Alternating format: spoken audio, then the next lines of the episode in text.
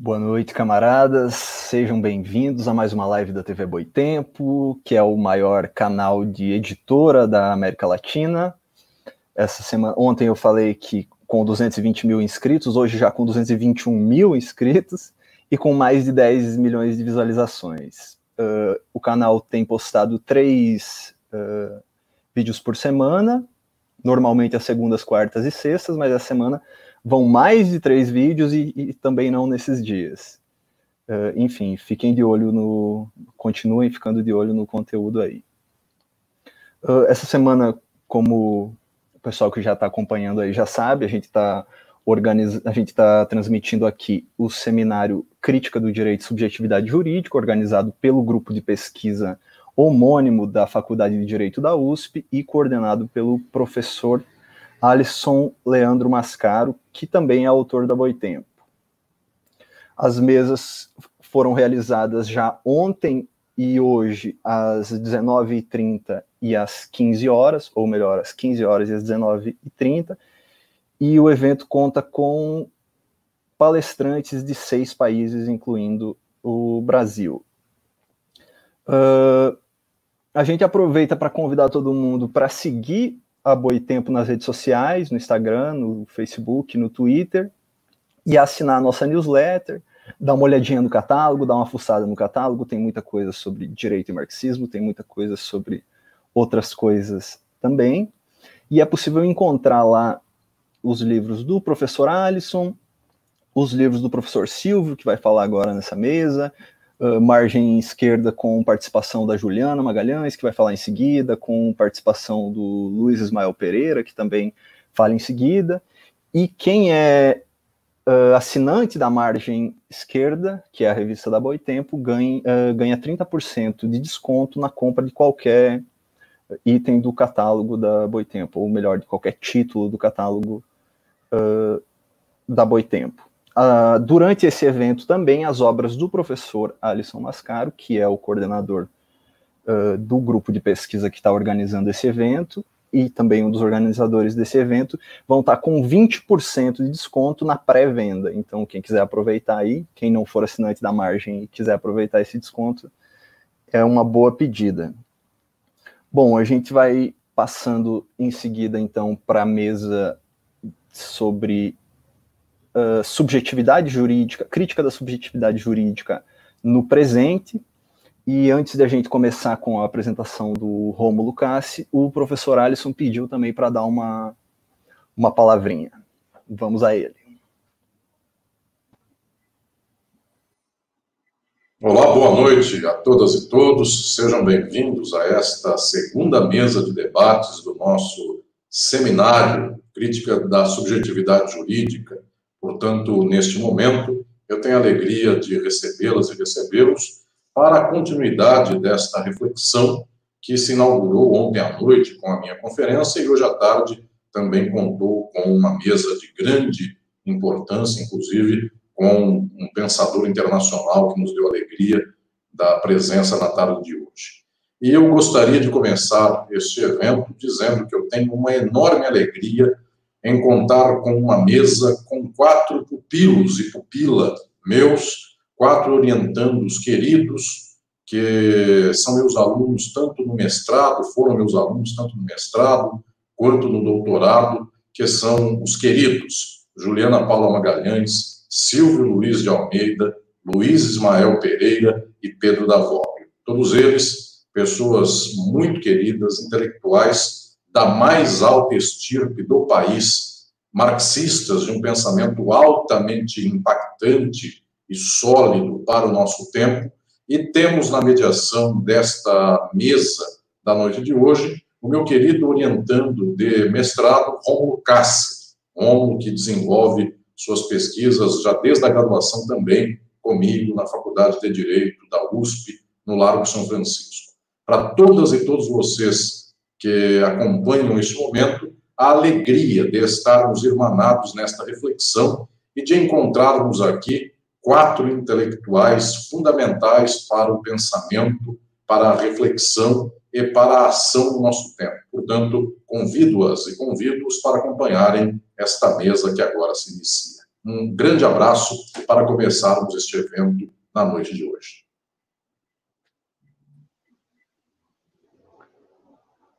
Muito boa noite a todas e todos. Vamos dando continuidade, então, a essa nossa segunda mesa uh, do seminário Crítica do Direito e Subjetividade Jurídica, Análise Estrutural do Fascismo. A nossa mesa agora da noite chama-se O Marxismo e a Subjetividade Jurídica do Presente. É, primeiro, agradeço é, as palavras do nosso mestre Mascaro, a quem todos compartilhamos como, como mestre aqui.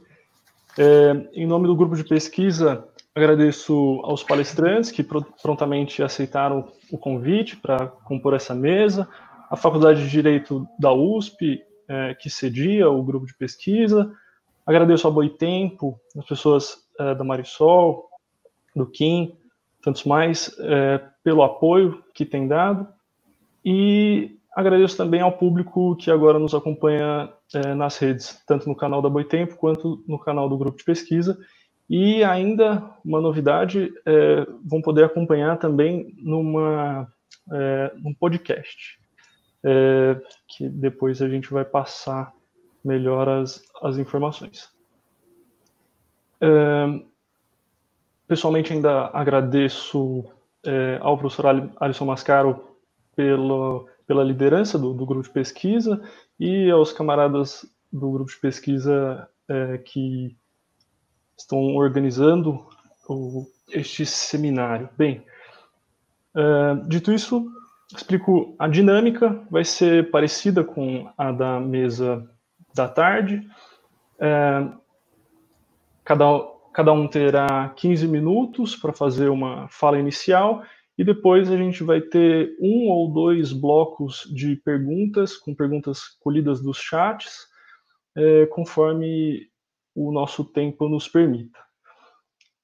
Então, já passo para a apresentação dos nossos quatro palestrantes de hoje.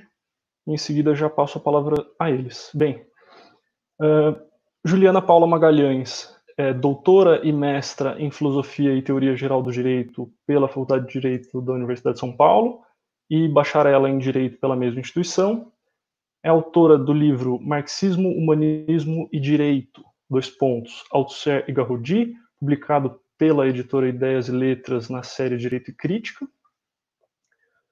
O professor Silvio Luiz de Almeida é doutor em Filosofia e Teoria Geral do Direito pela USP, mestre em Direito Político e Econômico pelo Mackenzie, bacharel em Direito, em Direito pelo Mackenzie, bacharel também em Filosofia pela FEFELESH na USP, é professor do Mackenzie, da FGV, professor visitante da Universidade de Duke, é, dos Estados Unidos, de onde voltou recentemente. É, é, diretor do Instituto Luiz Gama, advogado, autor é, do livro Racismo Estrutural, da coleção Feminismos Plurais, e, pela Boitempo, autor de Sartre, Direito e Política. O professor Luiz Ismael Pereira é, é professor no Departamento de Direito da Universidade Federal de Viçosa, em Minas. É doutor em Direito Político e Econômico, pesquisador no grupo de trabalho Crítica Jurídica e Conflitos Sociopolíticos do Claxo e líder do grupo de pesquisa Direito e Políticas na América Latina. Ainda é autor do livro Adorno e o Direito, dois pontos, para uma crítica do capitalismo e do sujeito de, dire... do sujeito de direito também pela editora Ideias e Letras, na mesma série Direito e Crítica. Por fim, Pedro Davolio, é editor assistente da, da Boitempo, tradutor, doutor e mestre em Direito, é pesquisador vinculado a este grupo de pesquisa Crítica do Direito e Subjetividade Jurídica e é autor do livro Alto e o Direito, também pela editora Ideias e Letras, na mesma série Direito e Crítica. Dito isso, Passo a palavra para a Juliana. Juliana, a palavra é sua, você tem 15 minutos.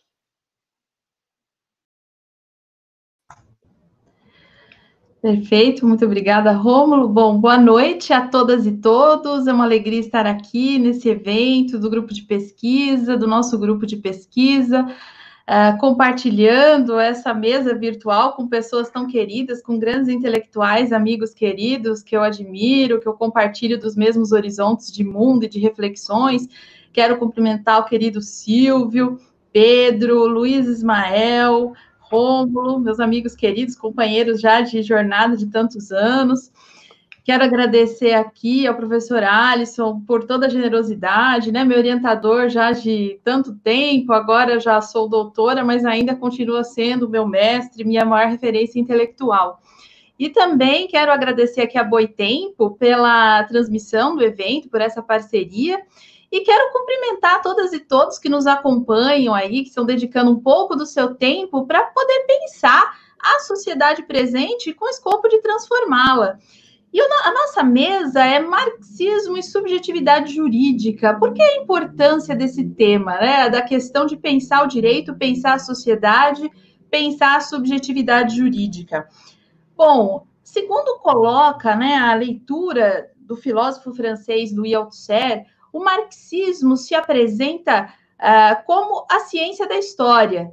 Então, na realidade, Karl Marx, para Althusser, Althusser é um filósofo francês que é um dos maiores pensadores do marxismo do século XX, ele coloca Marx na mesma estatura intelectual dos grandes descobridores de continentes, dos grandes pensadores da história da humanidade, como Galileu, Tales de Mileto, Freud e tantos outros que cada um no seu campo desvendaram, descortinaram novos continentes ao pensamento.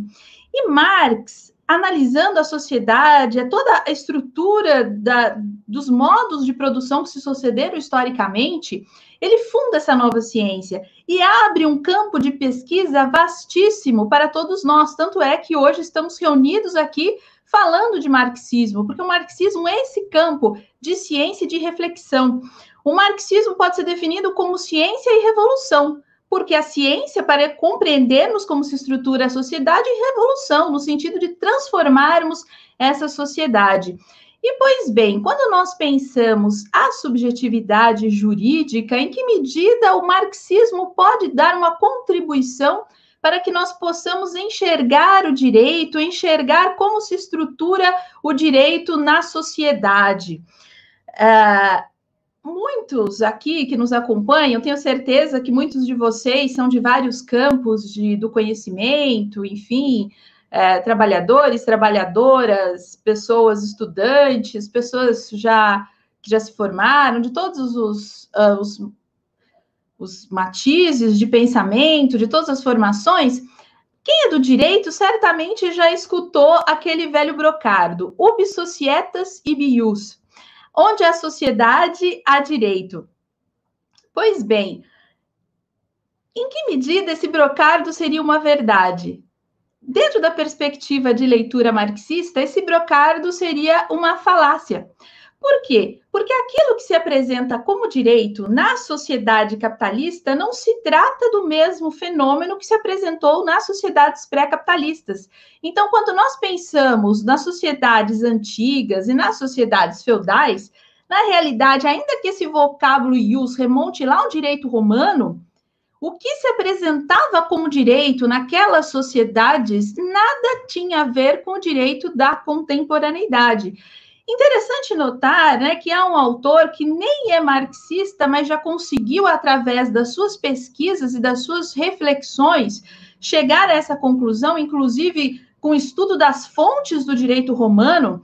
Um grande pensador do direito do século XX, um dos maiores pensadores do direito, o jurista francês Michel Villet, ele foi lá nas fontes do direito romano para demonstrar que essa figura do sujeito de direito, ela não existia nas fontes romanas.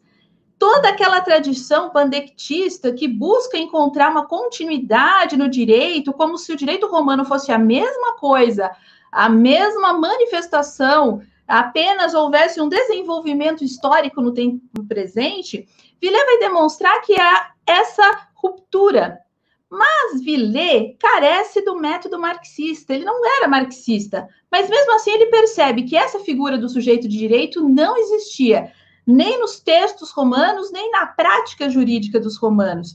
Para os romanos, o direito estava muito ligado à natureza das coisas, vinha de uma certa matriz aristotélica. A lógica de mundo da antiguidade era completamente distinta, não se lastreava no individualismo, não se lastreava na subjetividade. Pois bem, mas como nós estávamos trabalhando aqui nesse horizonte marxista, retornando aqui ao horizonte marxista, embora Villé perceba todo esse movimento e desenvolva, inclusive, ah, reflexões para o campo do desenvolvimento filosófico da subjetividade jurídica, que são reflexões fundamentais, por não ter o método marxista, ele não alcança, ele tateia, mas ele não percebe as determinações materiais que subjazem ao engendramento da forma jurídica, que é uma especificidade do capitalismo. Em que medida o direito presente, o direito tal como ele se manifesta na sociedade contemporânea, atrelado ao modo de produção capitalista, é distinto daquilo que se chamava por direito nas sociedades pré-capitalistas. E o grande pensador do direito no campo do marxismo é Evgeny Pachucanes, o principal pensador do direito do, no campo do marxismo. E ele vai beber na fonte da obra de maturidade de Marx, nos textos de maturidade de Marx, especialmente no Capital. E buscando o método de Marx, ele vai desvendar a especificidade da forma jurídica atrelada necessariamente ao modo de produção capitalista. Veja, eu citei no início da minha exposição o filósofo francês Louis Althusser. Louis Althusser traz uh, uma reflexão fundamental no sentido de demonstrar que há uma ruptura, um processo de desenvolvimento teórico na produção de Marx, até que ele possa atingir o seu apogeu, a sua maturidade. E a obra eminentemente científica de Marx é o Capital que é a obra de maturidade. E é lá que Evgeny Pachucanes vai retirar a base, vai, analisando aquele método de Marx, aplicar o mesmo método para a crítica do direito. Se nós formos analisar, uh, o que Marx faz é a crítica da economia política. Pois bem, Pachucanes vai fazer a crítica da teoria geral do direito. Por isso que sua obra, Teoria Geral do Direito, é marxismo, é a crítica marxista, é o olhar marxista para o direito. E Pachucanes vai perceber que a forma jurídica, tal como ela se apresenta, nucleada na figura do sujeito de direito, é uma especificidade do modo de produção capitalista. A forma jurídica nucleada nessa figura da subjetividade jurídica, o sujeito de direito, ele é diretamente derivado da forma mercantil, da forma da mercadoria. E a mercadoria é uma especificidade do modo de produção capitalista. Há um estudioso italiano, um economista italiano, que nos tempos que ele se dedicava ao marxismo, ele escreveu textos fundamentais para se entender a questão da mercadoria imbricada ao modo de produção capitalista, se chama Gianfranco Lagraça. Ele tem textos fundamentais sobre essa questão.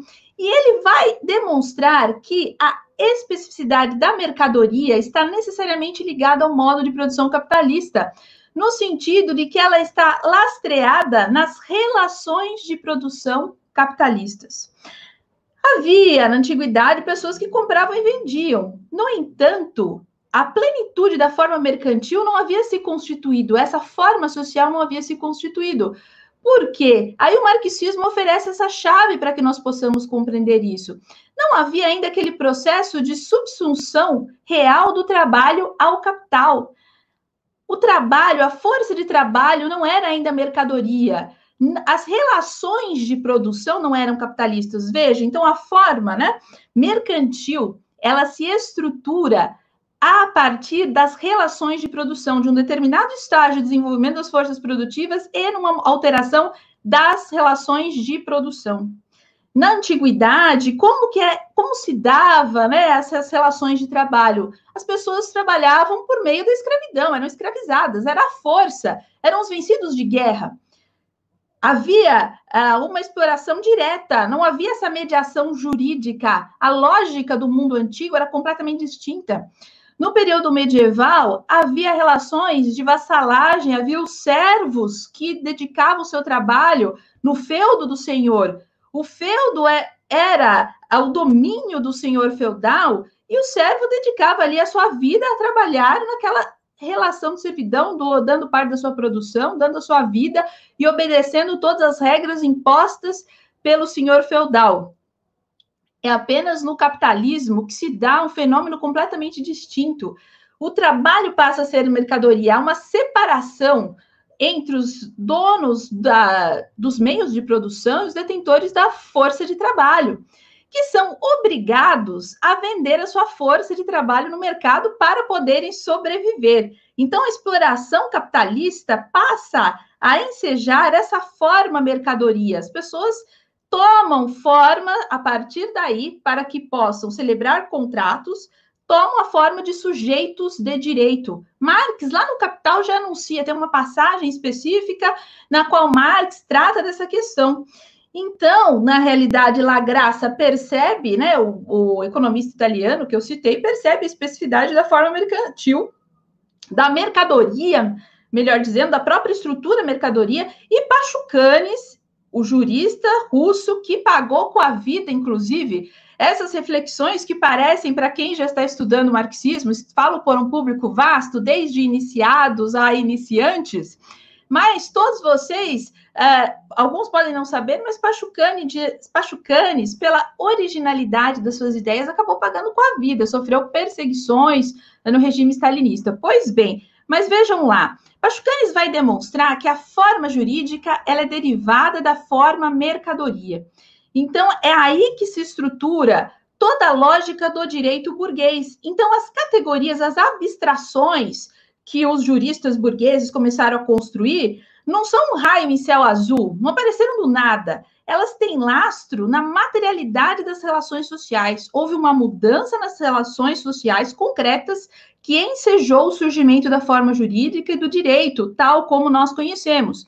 Hoje nós tivemos uma mesa sobre o Estado, né, na qual foi tratado também a questão do Estado, brilhante mesa, né, desde as reflexões, desde a abertura uh, de ontem, uh, feita pelo nosso mestre Alisson, que tem uma obra fundamental para se pensar o Estado, que é Estado e Forma Política, que também demonstra a derivação, o processo de derivação que há em relação à forma mercadoria, que enseja o surgimento da forma política estatal. Então, o Estado também, tal como ele se apresenta, é uma especificidade do modo de produção capitalista. Pois bem, então, quando nós pensamos essa figura do sujeito de direito, há uma ligação direta ao capitalismo. E o direito, o horizonte, né, melhor dizendo, o horizonte de reflexões do jurista médio, uh, do pensador do direito que se filia a um horizonte juspositivista, ele enxerga o direito, e aqui cito o maior expoente do juspositivismo, Hans Kelsen,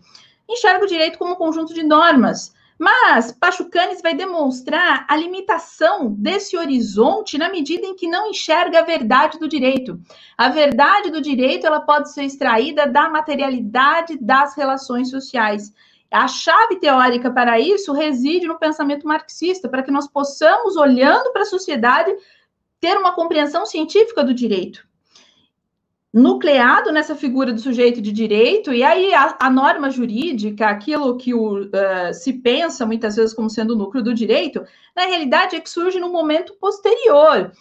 Há um processo de conformação entre a forma jurídica, a forma política estatal, e depois se enseja o surgimento da legalidade, do arcabouço normativo. Mas a verdade do direito, ela reside nessa uh, exploração do próprio capitalismo. Então, aqui eu retomo uma expressão do professor Alisson: no capitalismo nós somos sujeitos pelo direito, não só sujeitos de direito. E é interessante que aqui eu vejo que está se encaminhando para o encerramento do meu tempo, e esse tema é tão rico e tão vasto que ensejaria várias reflexões. Aguardo aqui as perguntas no, no chat da, das pessoas que nos acompanham, ficarei muito feliz de respondê-las e também aproveitar o tempo para trazer umas outras, algumas outras reflexões. Mas a mensagem aqui para encerrar essa minha participação inicial, no sentido de que qual a importância de olharmos a realidade, a materialidade das relações sociais a partir da perspectiva marxista, enxergando a especificidade do direito no modo de produção capitalista? A importância disso é justamente pensarmos o processo de transformação social para além do direito. A transformação social ela se dá pelas lutas sociais, por um processo revolucionário organizado pelas massas e não pelo direito. Porque mais direito, na realidade, o que significa? Mais capitalismo. E o que nós queremos efetivamente é uma sociedade transformada para além do direito, das formas burguesas, das formas da exploração capitalista. Muito obrigada. Juliana, querida, excelente exposição inicial. Já começamos essa mesa muito bem e com certeza agora continuaremos ainda muito bem com o nosso querido Silvio Almeida. Mas antes, peço para o pessoal para mandar perguntas nos chats, tanto do canal da Boitempo quanto no canal do grupo de pesquisas, para a gente recolher e depois fazer é, um ou dois blocos de questões. Silvio, querido, a palavra é Bom, acho que todos me ouvem. Bom, em primeiro lugar, eu quero agradecer uh, o convite para participar desse evento do grupo de pesquisa. É, quero agradecer a todas as pessoas que participaram, da, que participaram e ainda participam da organização do evento e quero fazê-lo na, na pessoa do meu mestre, do meu amigo querido, professor Alisson Leandro Mascaro, a quem todos nós é, devemos grande gratidão e, e, e grande respeito pela é, enfim, é, por tudo que fez e por tudo que faz é, pela, por esse grupo e também pelo pensamento jurídico crítico no Brasil. Então, quero agradecer profundamente ao professor Alisson Mascaro pelo convite. Quero também é, confraternizar, quero cumprimentar os meus amigos, minha amiga querida, Juliana Paula Magalhães, como sempre, ofereceu uma, uma incrível exposição, demonstrando toda a sua capacidade, toda a sua inteligência é, então, obrigado, Juliana. E também Luiz Mael, também para saudar o Luiz Mael, muito tempo eu não via, Pedro Davoli e o Rômulo, que tem a condução, a, a, difícil missão de conduzir essa mesa. Bom, é, eu acredito que a Juliana ela tenha é, colocado os pontos fundamentais é, do que pode ser, daquilo que podemos chamar de uma abordagem crítica da subjetividade jurídica. E eu acho que esse é o, o mote, esse é o papel é, fundamental que essa mesa vai exercer, que é estabelecer algumas linhas mestras para uma crítica da subjetividade jurídica, uma abordagem crítica da ideia de subjetividade jurídica. Como muito bem falou a Juliana, a subjetividade jurídica não é uma né, não é uma criação, não é uma, uma categoria, sendo mais específico, é, do marxismo, é, mas é, é, algo sobre o qual o marxismo se debruça, porque se trata de um dos elementos fundamentais para a compreensão da lógica da reprodução da sociabilidade capitalista. Então, só retomando alguns pontos aqui para reforçar aquilo que disse a Juliana, eu quero. Também me lembro de Michel Villet, Juliana, é, e é impossível não lembrar, dada a sua contribuição, porque o Michel Villet vai dizer que o termo direito subjetivo, que é o atributo é, e o reconhecimento é, pela ordem jurídica daqueles que carregam consigo o atributo da subjetividade jurídica, é um termo que só vai ganhar força e que só vai aparecer no século XIX.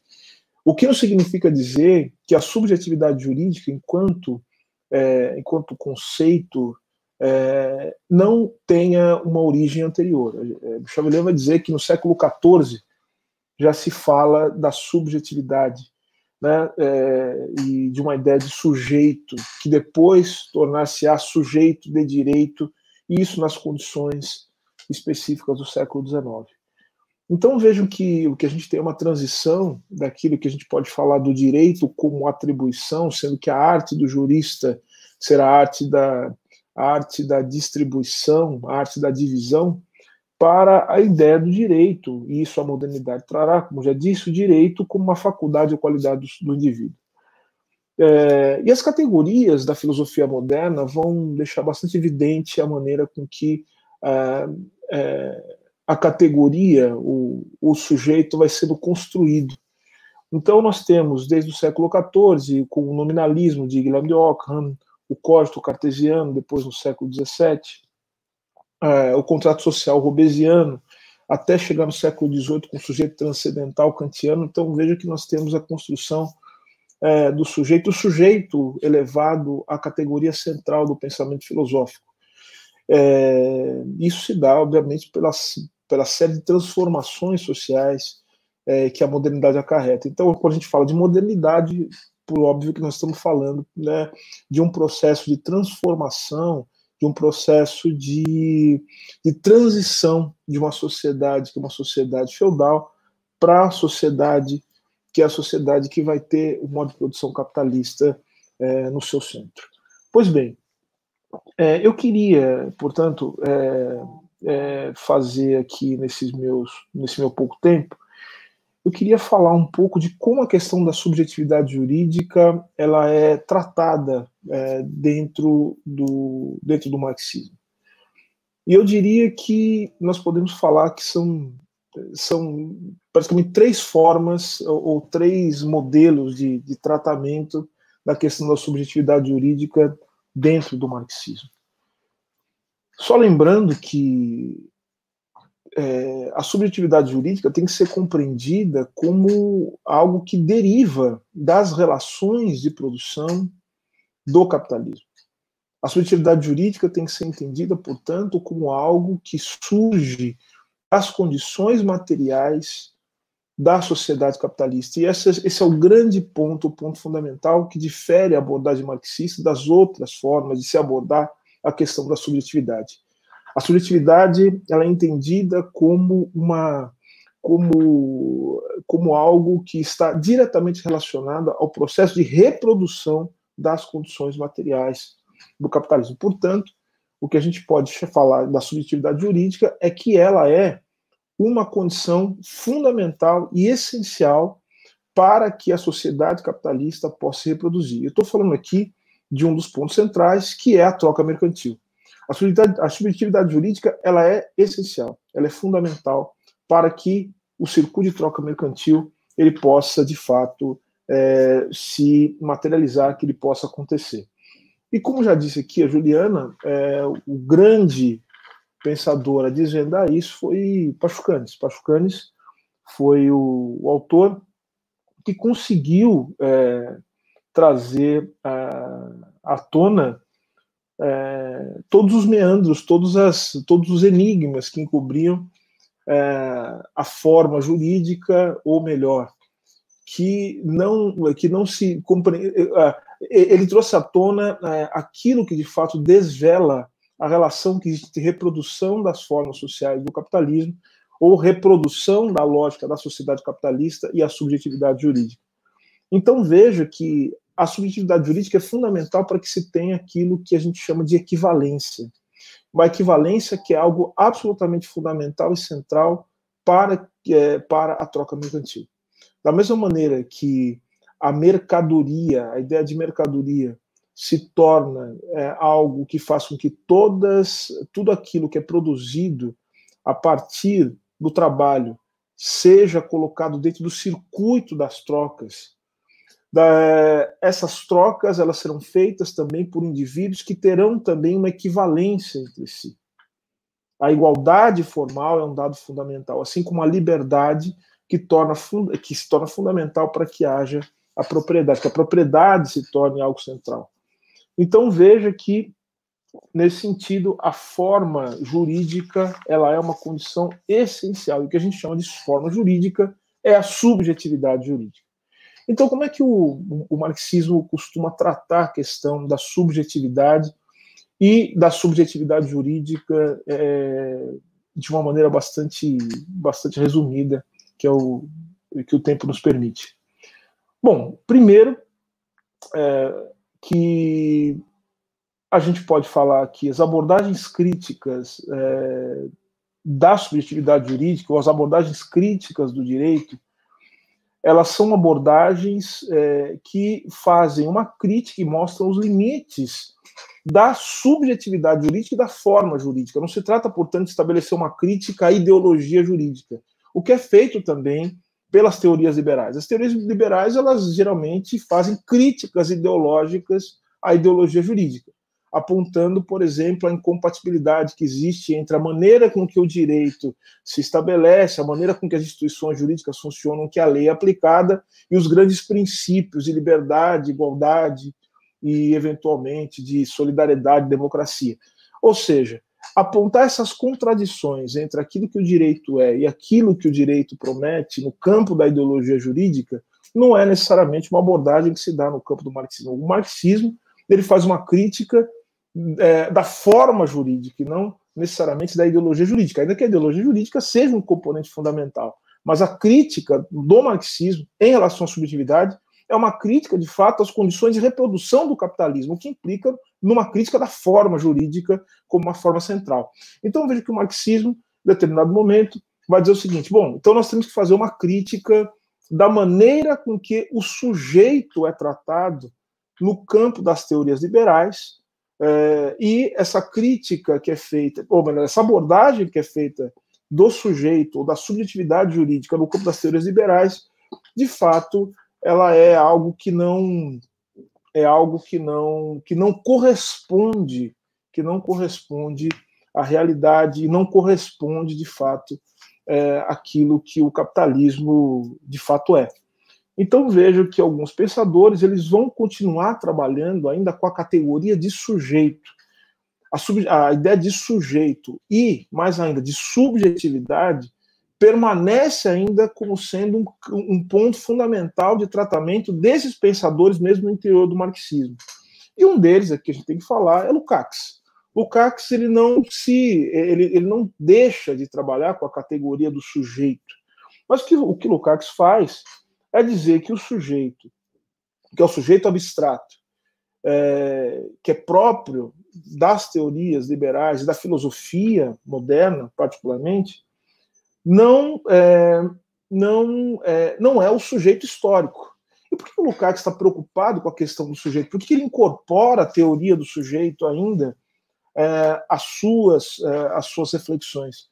Porque uma grande preocupação do Lukács, é uma preocupação do marxismo, de certa maneira, é a teoria da ação política. É aquilo que se expressa naquela frase de Lenin, que fazer. Mas, na verdade, não é só que fazer, é com quem fazer. Não é só esse o problema.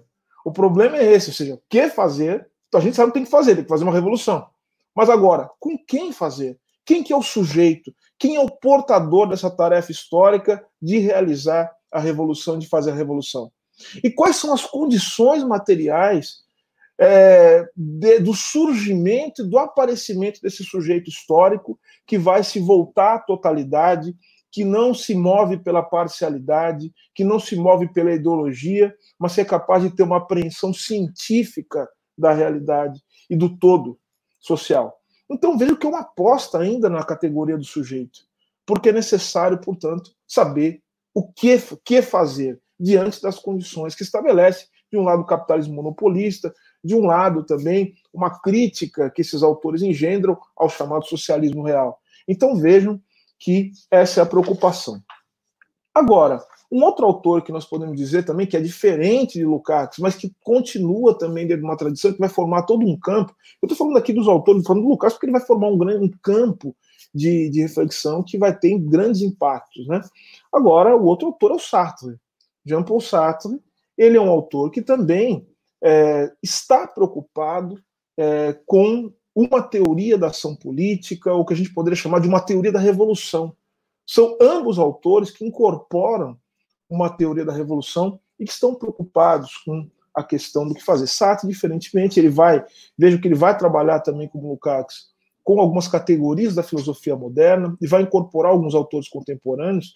Então, eu estou aqui falando de um autor marxista, que Sartre é, há controvérsias em torno disso, há toda uma discussão sobre que, quem é quem não é marxista, mas de fato o Sartre ele tem, em determinada altura da sua obra, uma, uma grande interlocução com Marx e, fundamentalmente, com aquilo que a gente pode chamar, que também é controvérsia, sobre o que é uma teoria da revolução em Marx. Mas veja só que é uma preocupação clara com a transição, com o processo de o processo de ignição de uma revolução, de uma revolução que possa superar o capitalismo em todas as suas, é, em toda a sua lógica. Então, é, veja que o Lukács vai trabalhar com. Ele não só vai trabalhar com os autores modernos, ele vai trabalhar com Descartes, no, no caso, com Kant, mas ele também vai incorporar, é, ele vai incorporar é, Heidegger na sua reflexão e Husserl também na sua reflexão. E há um autor que está presente tanto em Lukács quanto também em Sartre, que é Hegel, que a gente poderia chamar de problema Hegel. O Hegel se estabelece como um grande problema desses autores, o que vai ser também objeto de crítica do terceiro ponto, que eu também vou falar rapidamente. Agora vejam só, em relação à recepção de Hegel, há uma crítica muito forte desses autores que é feita, é, por exemplo, por Moshe Postone, né? Postone. Porque tanto em Sartre como em Lukács, a gente percebe que eles articulam uma crítica da subjetividade, e mais especificamente da subjetividade jurídica, porque eles vão falar do direito em determinado momento das suas obras, é, é, dizendo que a subjetividade jurídica é um produto do idealismo burguês, né, na forma da constituição de um sujeito. Mas vejam que esses autores eles serão fortemente criticados né, é, na medida em que por exemplo, Mospostone vai dizer que a sua a relação que esses autores mantêm com Hegel faz com que esses autores ainda fiquem presos a, a uma a uma espécie de crítica ao humanismo, né? E por exemplo, Postone vai dizer, Postone observa que Lukács opera o que ele chama de uma inversão antropológica materialista de Hegel, que definitivamente não se afina com a obra de Marx em sua maturidade. E ele vai dizer, o Postone, que desse modo a crítica de Marx, como a crítica da sociedade capitalista, implica na abolição da totalidade e na abolição do sujeito como categoria fundante da mesma totalidade. E aí ele encerra dizendo que, é, que as críticas que Marx faz elas vão muito além das relações burguesas de distribuição e dentre as quais as relações jurídicas de propriedade. Como a dizer o seguinte, uma crítica do sujeito, da subjetividade jurídica baseada em Hegel, ela acaba redundando também numa, numa espécie de redução da crítica né, da crítica do capitalismo a uma crítica das relações jurídicas de propriedade em alguma instância. Então, é, veja que é, eu possuo muito crítico em relação a isso. Eu quero usar meu tempinho, quero concluir agora, também, a Juliana já falou a respeito disso, acho que Pedro também deve voltar a isso, porque é um grande especialista no tema. É, nós temos também a posição de Althusser, que vai, que vai, de fato, criticando tanto Lukács quanto Sartre, ele vai retomar é, uma crítica do sujeito, e veja só o que eu estou dizendo, uma crítica do sujeito necessariamente é avançar em direção é, e não tem como não fazer isso, é uma crítica daquilo que, segundo Althusser, é o produto mais bem acabado da subjetividade, que é o sujeito de direito. O sujeito de direito seria, portanto, a forma mais bem acabada da subjetividade. Seria, de fato, a camisa de força. Seria, de fato, aquilo que a filosofia moderna produziu de mais forte, de mais e, e com seus vínculos mais, é, mais é, mais profundos no que se refere à dinâmica da reprodução do capitalismo. Então, o, é, vejam que, que o que está no fundo dessa briga, a gente pode discutir depois, eu já eu escrevi isso já no meu, no meu livro sobre Lukács e voltei a esse tema, o que está é, é, tá em jogo aqui é uma, é uma, é uma, é uma divisão né, é, sobre qual a leitura mais apropriada da obra de Marx, né? ou seja, se a ênfase é, deve ser dada às relações de produção ou às forças produtivas. É, qual, é o, qual é a, ênfase deve ser dada em qual ponto? É, ou seja, se as relações de produção, se as forças produtivas, é necessário entender, portanto, esse processo de, de formação da subjetividade da, e da preponderância da subjetividade do sujeito histórico como aquele que vai iniciar um processo de transformação radical. Se as relações de produção, é necessário entender como as relações de produção elas produzem a subjetividade e como o trabalhador ou a classe trabalhadora é, é, mais do que é, ou menos, né, menos do que ser o, o elemento fundamental da revolução é resultado também das próprias condições do capitalismo. Então é necessário, portanto, entender o sujeito e a subjetividade, mesmo a subjetividade histórica, né, essa que o sujeito histórico, aquele que faria a revolução, como parte também do processo de produção capitalista. Podemos discutir depois, Rômulo, né? O Rômulo já está me apertando aqui com o tempo. Podemos discutir depois também é, o, o, como é, falar de subjetividade jurídica, falar de forma jurídica, não se altera mesmo no contexto do que a gente pode chamar de pós-fordismo. Né? Isso é importante dizer. O contexto, as mudanças é, na, no regime de acumulação capitalista não implicam em mudanças é, na, nas formas basilares é, de reprodução do capitalismo. Eu falo aqui da forma política, da forma jurídica, da forma mercadoria é, e, e da forma dinheiro. Né? Podemos ter as mudanças, que são mudanças importantes, mas a forma jurídica ela não pode ser abolida. Ainda que a gente possa depois falar de uma subjetividade fascista, podemos falar do fascismo como desejo do fascismo, podemos falar dos microfascismos, mas veja que os microfascismos, né, como vai dizer, como vão dizer Deleuze e Guattari, não implicam na abolição da forma jurídica e não implicam na abolição da subjetividade jurídica, implicam, por exemplo, uma outra economia do desejo, que vai fazer, por exemplo, com que as mercadorias que sejam intercambiadas elas sejam mercadorias resultado de um processo que a gente pode chamar de um processo delirante, né? ou seja, rede social, esse tipo de coisa, vendendo a subjetividade, essa coisa de, de, de cliques, de likes, essa coisa toda. Vejam que tudo isso não abole a figura do contrato e não vai abolir também a necessidade da forma jurídica como um elemento essencial, uma condição sine qua non para que haja as trocas mercantis. Mas podemos discutir isso depois é, com mais calma. Muito obrigado a todos e todas. Obrigado, professor Silvio de Almeida, pela excelente apresentação inicial. E é, peço mais uma vez para quem tiver perguntas para mandar no chat da Boitempo ou do grupo de pesquisas. E sem mais delongas, passo a palavra para o professor Luiz Ismael. Boa noite a todas e todos. Eu quero primeiro agradecer o convite que me foi feito pelo professor Alisson, nosso grande mestre, desde muitos anos já, né? É, e aqui eu quero saudar todos e todas aqui na, na, na, pessoa do Rômulo, que junto com a Thaís tem sido responsável pela construção desse, desse evento, e eu vou aqui aproveitar para, uh, ah, enfim, uh, assinar junto com o professor Silvio, um grande amigo já de, de, de alguma data já, né, professor Silvio, e um amigo pessoal, né, e de debates. É, assinar o professor Silvio falou sobre, é, sobre os elogios e os agradecimentos.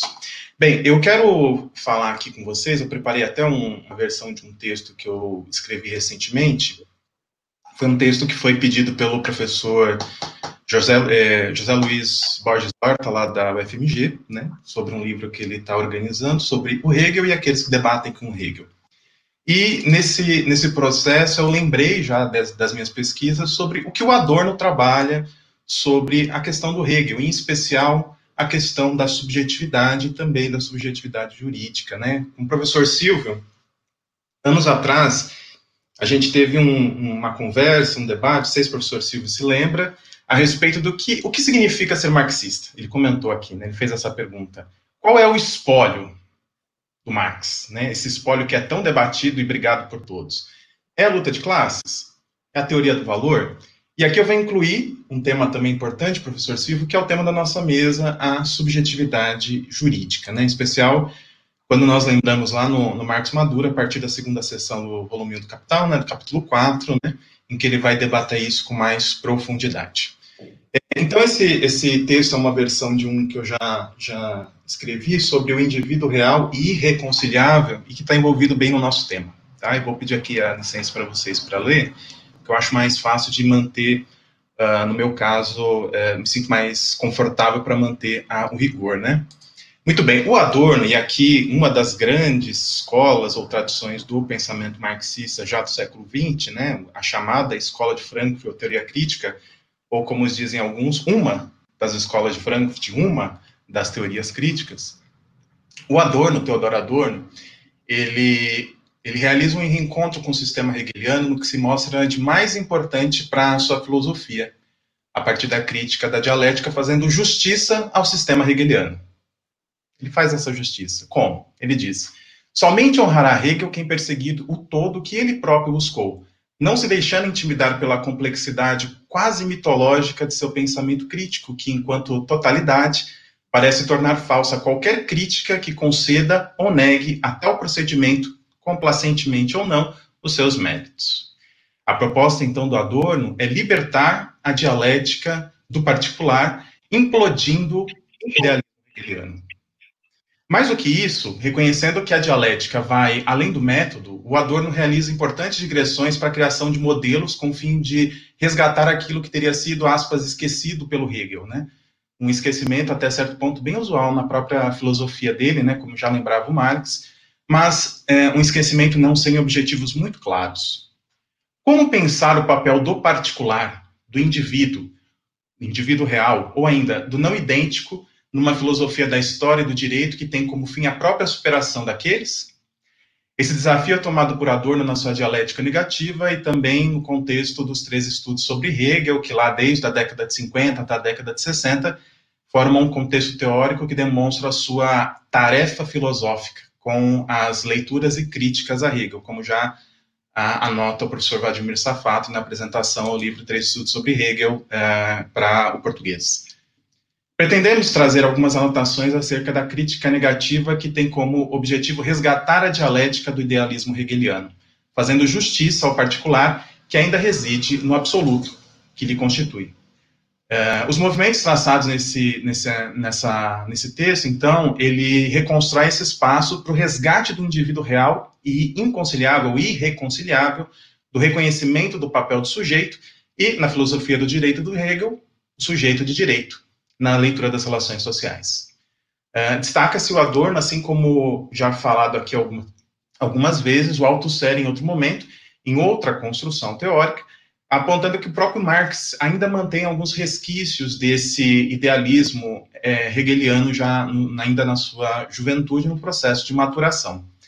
Mas fazer justiça a Hegel significa também fazer justiça ao marxismo, que, diferentemente do que pensam algumas correntes teóricas da própria esquerda, também está preocupado com as características particulares do indivíduo real que são apagadas pela subjetividade jurídica.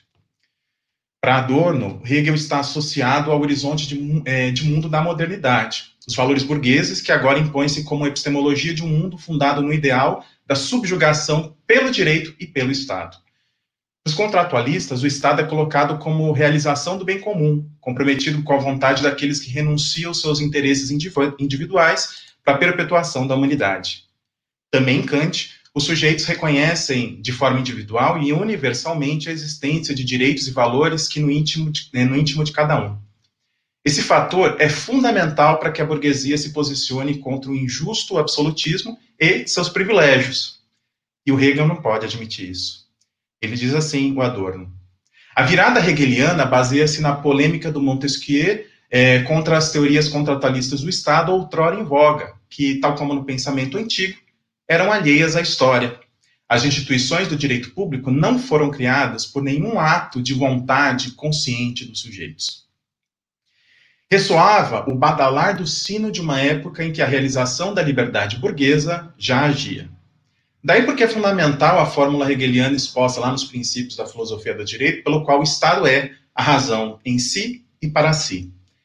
Esse comprometimento do Hegel com os valores burgueses provoca o seu, é, o seu encantamento com a figura do Estado-nação como experiência histórica inevitável, aquele fim da história. Hegel se olha no espelho ao reconhecer que cada um é filho do seu tempo. Ele não pode saltar a época em que vive, e, portanto, a sua dialética está repleta do idealismo alemão e constituirá uma apologia ao Estado-nação burguês e ao sujeito de direito como materialização do absoluto na história. Como mesmo Hegel diz lá numa carta, lá de, é, a um, a um é, debatedor, viu o imperador, essa alma do mundo, saindo da cidade em reconhecimento. É realmente uma sensação maravilhosa ver um indivíduo assim, que, concentrado aqui em um único ponto, montado em um cavalo, estende a mão sobre o mundo e o domina. O espírito do mundo hegeliano é uma representação da própria ideia de alienação. Ele surge impelido de baixo para cima, das individualidades que tomam um corpo e dela se supera para se tornar a medida de todas as coisas. Em Hegel, o espírito é chamado totalidade. Nesse sentido, para Adorno, Hegel se esqueceu de destacar o papel daquilo que forma o espírito do mundo, onde não reside a identidade. Ele pode sobreviver sem aquilo que o cria, mas ainda assim mistifica o local de residência do não idêntico. Como diz o Adorno, no conceito de espírito do mundo, o princípio da onipotência divina foi secularizado e transformado em princípio unificador, o plano do mundo e inexorabilidade daquilo que aconteceu. O espírito do mundo é venerado como a divindade que é despida de sua personalidade, de todos os seus atributos ligados à providência e à graça. Ele se impõe sobre o particular como espírito objetivo, por meio de violência, se necessário. Seja na sociologia do Durkheim, seja na teoria do direito positivista, o Adorno destaca que o espírito do mundo age para impor as forças sociais e jurídicas necessárias para que o particular se encaixe, resultado de uma estratificação hierárquica de interesses. Em Durkheim, e para toda a sociologia jurídica positivista, que tem na filosofia da história e do direito de Hegel idealista sua ancoragem, toma-se a coerção externa sobre o indivíduo como ponto de adoração da sociedade sobre ela mesma. O direito é encaixado no conceito de faço social ao exercer sobre o indivíduo uma força esotérica e irresistível. Durkheim não poderia ter sido mais hegeliano e Adorno sabia disso. Como ele diz, o meio no qual o mal, em virtude de sua objetividade, alcança um ganho de causa e conquista para si a aparência do bem, é em grande medida o meio da legalidade. Esse meio protege, sem verdade, em verdade, positivamente a reprodução da vida, mas em suas formas existentes, graças ao princípio destruidor da violência, traz à tona, sem atenuação, o seu poder destrutivo. O direito é, portanto, a expressão mais evidente da racionalidade racional. Direito aqui, como já dito, entendido como forma jurídica estatal, não apenas um conteúdo jurídico que pode, à primeira vista, parecer emancipador. A atenção está sobre a forma que sempre será ligada à lógica do, da autovalorização do capital, independentemente dos coloridos diversos que podem, que prometem o alívio, tornando mais animador o processo do sofrimento, como já diria o Proust. Adorno identifica o que já no Capital Marx já dizia. Se a mercadoria só pode ser trocada no mercado por algo equivalente, de preço equivalente, né, expressado pelo dinheiro, também o seu possuidor só poderá trocá-lo no mercado se for igual juridicamente ao possuidor de outra mercadoria. A forma jurídica que conforma a todos e a todas é, aquele, é aquela que formula uma identidade jurídica nascida sob o signo da igualdade. Não importam as condições materiais que tornam os possuidores de mercadoria e dinheiro desiguais entre si. E não faltam exemplos para demonstrar essa desigualdade. No momento da troca, eles são iguais. O Hegel forneceu os ingredientes, bastava os positivistas prepararem o prato principal. Independentemente das experiências históricas de terrorismo de Estado, pro Adorno, a forma jurídica é a expressão de poder do absoluto sobre o particular. Ao estabelecer um padrão de vontade objetiva como racionalidade necessária, o direito estabelece um padrão de violência. Exclui o que não, é, o que não está na fórmula do homem médio. Torna-se racionalidade instrumental no mundo administrado. Institui-se como instância de controle social, seja no direito público, seja no direito privado. Para sua glória, diz o Adorno, o Aristóteles, na teoria da equidade, formulou essa crítica à norma jurídica abstrata Quanto mais coerentemente, porém, os sistemas jurídicos são elaborados, tanto mais eles se tomam, tornam incapazes de absorver aquilo que tem sua essência na recusa à absorção. O sistema jurídico racional consegue saber, regularmente é, rebaixar a pretensão de equidade que constituía o corretivo da injustiça no interior do direito ao nível do protecionismo, de um privilégio desigual. Se em Aristóteles a equidade é a medida de construção da justiça, o espírito do mundo, caso tomasse vida, não conseguiria tolerá-la. Para o grego, a equidade significa a distribuição da justiça a partir do conhecimento próximo das particularidades do individual, compreender o que está em jogo para a solução das desigualdades do caso concreto. O espírito do mundo pretende a manutenção daquela sociabilidade moderna que não está em descompasso com os interesses econômicos que a constituem subterraneamente, que conduz à hermenêutica das relações sociais e jurídicas. Mas como garantir uma aparência de bem para que o particular não reconheça esse processo de violência? O espírito do mundo sabe como agir. Sabe que se valorizar os indivíduos, construindo uma retórica de dignidade que os coloque no centro do palco da retórica de valores, eles não se importarão de viver sobre a ordem objetiva. Na verdade, nem mesmo notarão que deixam de ser indivíduos para ser subjugados a partir de uma lógica jurídica, ou seja, tornam-se sujeitos de direito. A sociedade industrial, que não se separa do radicalismo necessário ao capitalismo, surtiu uma grande influência no indivíduo, gerando uma profunda queda ao individualismo. Essa característica que separou os seres humanos entre si, bem como deles internamente. Adorno consegue descrever a queda do conceito e da natureza original do indivíduo ao individualismo, bem como relacioná-lo com a convivência social e política. Na modernidade, será reconfigurado para caber perfeitamente no sentido que o liberalismo quis dar ao indivíduo, algo absoluto, um ser em si, cujas modificações não se referem a uma causalidade externa, mas de acordo com um princípio interno. Os indivíduos não são apenas máscaras de teatro em uma esfera econômica supostamente à parte, agentes do valor, diz Adorno. Neles próprios se exprime o fato de o todo, incluindo aí os indivíduos, só se conservar por meio do antagonismo, sendo este necessário à constituição da aparência de conciliação hegeliana. Na verdade, o indivíduo sofre a violência do universal, é impedido de ser reconhecido do que é para si. Apaga-se o que nele é de mais valioso, a saber, não ser adequado à própria identidade. O ser parascido singular aparece a Hegel como um momento necessário do processo social, mas com um, como um momento transitório que é necessário vencer e superar. Com o progresso liberal e o individualismo, combinando nas grandes declarações de direito do século XVIII, surge um grave paradoxo na relação entre o indivíduo e o Estado. Quanto menos obstáculos o indivíduo encontrar nessa busca por seus próprios interesses egoístas, mediados pela falsa ideia de que ele é senhor de suas vontades, desejos e paixões, tanto mais perde de vista uma forma de organização social em que tais interesses estivessem protegidos. O indivíduo perdeu a possibilidade do auto-reconhecimento e Hegel não só assiste o espetáculo da primeira fila, como é responsável por montar o palco. O indivíduo, em relação ao outro na sociedade industrial, torna-se igual e substituível, um por nada. Estará sujeito à ordem das coisas de cima a partir da subjetividade que vem do universal para uh, na identidade total. Essa subjetividade que interpela o todos e apresenta como razão objetiva, sujeito e objeto que um dia foram apresentados como desamparados, são uma coisa só. O sujeito de direito, subjugado às formas objetivas de racionalidade por meio da lente do universal, apaga toda e qualquer vivência de indivíduos reais e corpóreos. Nada mais é levado em consideração quando se tornam sujeitos de direito ou cidadãos. Não são representantes de classe. Na verdade, não possuem classe. Em lógica, que, é, essa lógica que enrega a sucedânea da dialética entre particular e universal demonstra claramente como o indivíduo de, perde espaço para o sujeito. Em qualquer resistência, é inútil diante de uma lógica jurídica que atravessa todos. Quanto mais coerentemente, porém, os sistemas jurídicos são elaborados, tanto mais eles se tornam incapazes de absorver aquilo que tem em sua essência na recusa à absorção, diz Adorno. E ele percebe que Hegel, em seu desprezo sem medidas, força uma falsa identidade que retira do indivíduo sua função primordial, não ter função, indispor-se com o universal e a figura abstrata de sujeito irreconciliável consigo. Voltar-se contra este encanto, isto é, a subjetividade universal, que o pressiona desde o exterior, é a sua função.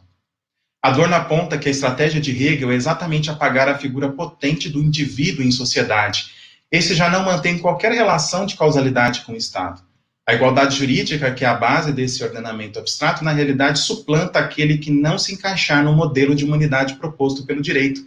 Como ele diz, as normas jurídicas excluem o que não é coberto por elas. Toda experiência não pré-determinada do, do específico em virtude da sistemática sem quebras e eleva então a racionalidade instrumental a uma segunda realidade sui generis. É, já vou concluindo, é, Rômulo. Atualmente, parece ocorrer uma renovação do pensamento do Adorno para, atualizando o seu diagnóstico de época na, na primeira teoria crítica, compreender diversos fenômenos sociais, políticos e jurídicos, em especial na pós-democracia. O papel dos movimentos de comunicação de massa, a apatia política do eleitorado, o retorno do fascismo de Estado, que lá na época do Adorno ainda era potencial, agora já se manifesta nas ruas ou nas instituições. Entre seus comentadores, resgatando as conclusões que o destaque do indivíduo real e irreconciliável com a norma abstrata, existe uma, hoje, é, ainda viva pesquisadora, a professora Rosvita Schultz, que recoloca a necessidade de pensar as questões de gênero como fundamentais na crítica marxista do valor. Para tanto, recoloca o patriarcado como categoria epistemológica que funciona como lógica de leitura, institucionalização e internacionalização de valores. Esse patriarcado que, junto com a estrutura do sujeito de direito, apaga tudo e todos todos e todas que estão sobre essa estrutura da sociabilidade capitalista. Não vou me adentrar muito na teoria da Roswitha Schultz, porque amanhã vocês terão a oportunidade de conversar com uma das mais importantes pesquisadoras que trabalha a Roswitha Schultz no Brasil hoje, que é a professora Thailise, Thailise Souza Correa Leite, né, que tem como é, grande marco o pensamento da Roswitha Schultz. Para terminar, eu só queria dizer o seguinte, a universalidade da injustiça com que Hegel ataca as experiências particulares é ressaltada como princípio que exclui milhares de pessoas, mulheres, homossexuais, transexuais e lésbicas, transgêneros e queer, etc., do processo do reconhecimento. Não na forma como gostaria o Axel Honneth na terceira teoria crítica, mas como uma força de vingança contra o próprio espírito do mundo. Pensar a subjetividade jurídica é pensar, portanto, a estrutura de conciliação forçada e impossível das experiências particulares ao padrão normativo, e aqui norma com uh, N maiúsculo, que é movido pela correlação entre capital e patriarcado. Pensar, então, o indivíduo é pensar para além da subjetividade jurídica enquanto enquadramento do homem médio, é pensar, portanto, uma forma de, fazendo justiça à própria dialética, construí-la, reconstruí-la a partir das próprias experiências particulares do indivíduo real e irreconciliável. Obrigado. Professor Luiz Mael, obrigado pela sua fala, que engrossa esse caldo teórico dessa mesa. E, sem mais delongas, passo a palavra para o professor Pedro Davoli. Boa noite, camaradas. Eu vou pegar o, o, o, bonde, a sugestão que o Luiz deu aí, vou subscrever todos os elogios e todos os agradecimentos, assim como ele fez, e vou partir direto para a minha fala, que não sei se está concisa o suficiente aqui, mas nós vamos respeitar o que, o que foi estipulado aí pela organização. Em primeiro lugar, eu gostaria de começar explicando como que eu fui chegar no meu tema, porque a, aparentemente eu, eu entendi uma coisa bem diferente a, a, respeito do tema da mesa. Quando veio aquele, aquele título longe, crítica da subjetividade jurídica, etc., que é atual, eu decifrei da seguinte maneira: ideologia hoje. Pensei, bom, vai ser num seminário sobre fascismo, é para falar de ideologia hoje. O negócio é mais ou menos tentar concatenar esse, esse problema, e é mais ou menos nessa direção que eu vou, destoando um pouco do que os camaradas falaram antes, mas de alguma maneira me aproveitando da exposição e dos conceitos que, que já foram apresentados por eles. Bom, fica claro do ponto de vista ideológico que hoje a gente volta a falar em fascismo.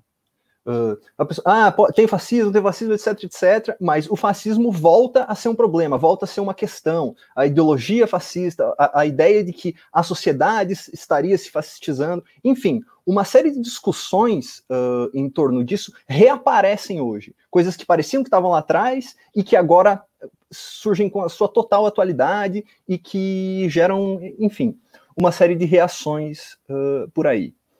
Na fenomenologia dessa descrição, a gente vai, ou então nessa fenomenologia, a gente vai encontrar uh, referências a um ódio, a um irracionalismo, etc. Enfim, a, a, a, ideologia contemporânea vai sendo marcada, vai sendo descrita como, como a elevação do ódio, a elevação do irracionalismo, o, pessoas estão sendo enganadas por fake news, as pessoas não conseguem, não são mais capazes de compreender o que está em jogo nos seus interesses, portanto, elas são levadas a tomar decisões que vão contra o próprio interesse, etc, etc, etc. Enfim, uh, esse, esse é um, um, desenho sumário que eu gostaria de, de, de colocar para o início, para de, de pronto já uh, afastar uma certa abordagem iluminista uh, desses problemas, que seria o que? Bom, existem algumas pessoas da nossa sociedade que são, que são fascistas, que são irracionais, que não são capazes de compreender o processo de civilização, e, portanto, nós que temos razão, nós que compreendemos as coisas, nós que estamos conscientes dos nossos interesses e, e de para onde ruma se, se nessa, as coisas nessa toada, Uh, a gente precisa analisar, compreender e explicar por que diabos essas pessoas que são irracionais, elas são irracionais. A gente precisa dar conta de explicar por que, que as pessoas se movem e agem, etc, etc, contra uh, o seu próprio interesse. Eu gostaria, em primeiro lugar, de rechaçar esse tipo, esse tipo de, de, de, esse modo de colocar o problema e também esse modo de resolver o problema. Essa ideia de que a gente tem uma elevação do ódio, como se o ódio na política fosse algo necessariamente ruim, coisa que não me parece que seja. E, em segundo lugar, como se, bem, se esses caras estivessem concordando comigo, eles seriam racionais. Eles são irracionais de alguma maneira porque eles não concordam comigo, etc. E eu gostaria de propor, uh, como alternativa, tentar explicar por que que volta, por que que, enfim, por que que esse fenômeno do ódio, por que que esse fenômeno do dito irracional, por que que esse fenômeno do dito fascismo, ou enfim, por que que volta essa falação sobre o fascismo, por que que volta essa falação sobre o, o autoritarismo, e, e, e, enfim, por que que volta, uh, ou, ou, por que que começam a se expressar, por que que começam a aparecer socialmente, regimes que a ciência política contemporânea, tra mais tradicional, tem chamado de regimes iliberais, né? ou seja, não liberais. Uh, eu diria que a forma materialista de a gente compreender esse tipo de questão seria em termos de dinâmica histórica, em termos de dinâmica social. Então, é a dinâmica, é a evolução do capitalismo, é a autoevolução do capitalismo, é o modo como a gente organiza a nossa sociedade e como a nossa sociedade se desenvolve que vai explicar a emergência tanto desses fenômenos autoritários, desses regimes que procuram um, um, enfim, procuram um, formas de governo e formas de Estado mais autoritárias, quanto todos esses discursos que são tidos como delirantes ou irracionais, uh, etc, etc, etc. Eu defendo que é necessário que a gente analise isso em termos de dinâmica histórica. E para colocar uh, já a minha tese aqui no início, e depois eu, eu vou simplesmente tentar construir essa tese mais firme, é o seguinte: eu acho que a gente volta hoje a falar de fascismo a partir dos eventos da crise de 2008, ocorrida no epicentro do capitalismo, nos Estados Unidos, que depois se espraia para o restante do mundo, e, e, uma série de outros eventos que vão se seguindo a isso. Eu quero dizer, bem, o autodesenvolvimento do capitalismo, a forma como o capitalismo, a forma como a sociedade humana se desenvolve nesse século XXI, entrou numa crise generalizada, numa crise muito profunda, e o fato de ter entrado nessa crise explica as novas dinâmicas, explica a emergência desses fenômenos que muitas pessoas consideravam que tinham ficado lá para trás, explica a emergência de, um, de novos fenômenos, uh, enfim. E, portanto, o que eu estou querendo uh, trazer de questão aqui é o seguinte: há um vínculo entre a nova conversa sobre fascismo, entre a ideia de que a gente está lidando com o fascismo novamente na sociedade e a crise de 2008, o modo como ela eclodiu e o modo como ela foi sendo construída ao longo da história. Bem, para defender essa tese, eu gostaria de, em primeiro lugar, falar sobre o conceito de modo de produção. O conceito de modo de produção é a ideia de que as sociedades humanas elas precisam ser interpretadas em termos de uma totalidade orgânica, em termos de um metabolismo entre os seres humanos e a natureza integral, que funciona tudo junto. O que, que quer dizer isso? Quer dizer que as pessoas organizam o seu modo de viver e organizam o seu modo de pensar de uma maneira holística, de uma maneira integrada. É tudo junto. As pessoas não têm ideias, ideologias, eh, fantasias, etc., como se elas estivessem pairando no ar. As ideias, uh, os, os, sentimentos, as fantasias que nós seres humanos uh, temos são resultado direto da nossa experiência, da nossa prática material, do modo como a gente vive. Mas eu não estou querendo aqui falar de indivíduo, eu estou querendo aqui falar de sociedade, de tentar discutir, então, bem, nós temos o modo de produção, que é todo orgânico, essa forma como a sociedade se organiza, o modo como a sociedade divide as tarefas que precisam ser cumpridas, as tarefas produtivas, as tarefas de geração de riqueza, e distribui o resultado dessas tarefas, o resultado, essa riqueza uh, produzida, e articula isso em, em, termos tecnológicos mais ou menos desenvolvidos, e que esse modo de estruturação, esse modo de dispor as pessoas no território social, esse modo de dispor as pessoas dentro da sociedade, vai ter um vínculo orgânico com as ideias, com as, a imaginação que as pessoas têm, e mais do que isso, com as expectativas normativas que as pessoas são capazes de criar para sua vida. Então, o que eu quero dizer? Bem, a gente está dentro de um modo de produção, modo de produção capitalista, de uma sociedade capitalista. Essa sociedade ela organiza materialmente, dispõe materialmente os corpos das pessoas no interior da sociedade, e a essa disposição de corpos corresponde de maneira imbricada o modo como as pessoas imaginam, o modo como as pessoas criam expectativas em relação à sua própria existência. Então, bem, se a gente pegar um modo de produção uh, muito antigo, digamos assim, um modo de produção no qual não existe vacina, vá lá as pessoas no interior uh, dessa sociedade, elas vão ter um determinado tipo de relacionamento com doenças contagiosas. Se as pessoas, isso vai criar um determinado tipo de expectativa normativa. Isso vai, vai criar um determinado, uma determinada forma de explicar o que está acontecendo. Pensa numa sociedade que não tem, vá lá, microscópio também, além de não ter vacina. Uh, essa interação com a natureza produzida com esses micro-organismos, etc, etc, etc, ela vai ser imaginada pelos indivíduos imaginada pela própria coletividade e transformada em expectativas normativas dessa própria coletividade a partir uh, dessa maneira de organização, a partir do que existe ou do que não existe disponível uh, para essa sociedade em termos de imaginação. Tudo isso para quê? Para dizer que uh, não, se a gente quiser pensar ideologia, se a gente quiser uh, fazer uma hipótese materialista a respeito da ideologia, a gente necessariamente vai ter que compreender que há um vínculo orgânico entre a imaginação, entre a fantasia social, entre as coisas que as pessoas imaginam e o modo como as pessoas vivem. As pessoas só podem, cada um de nós só pode imaginar, só pode ter expectativas, olhando ao seu redor e, e, e, tomando conta, tomando conhecimento do que acontece ao seu redor, por meio de conversas, etc., uh, etc., uh, com os outros. Então, bem, se nós temos uh, diferenças de mentalidade no interior de um modo de produção para o interior de outro modo de produção, digamos lá, bem, o escravismo colonial aqui no Brasil.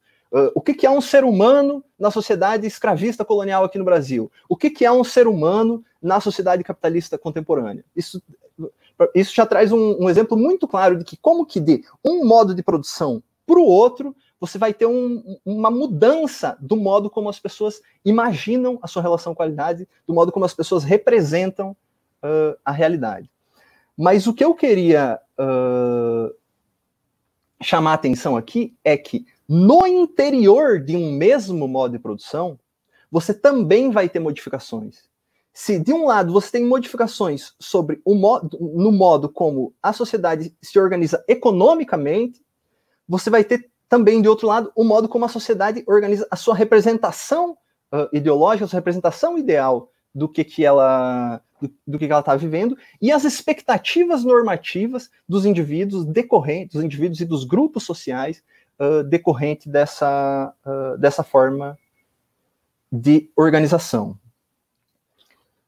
Bem, tenho ainda mais cinco minutos, acho que vai dar para levar até o fim. Bem, Uh, nós temos o.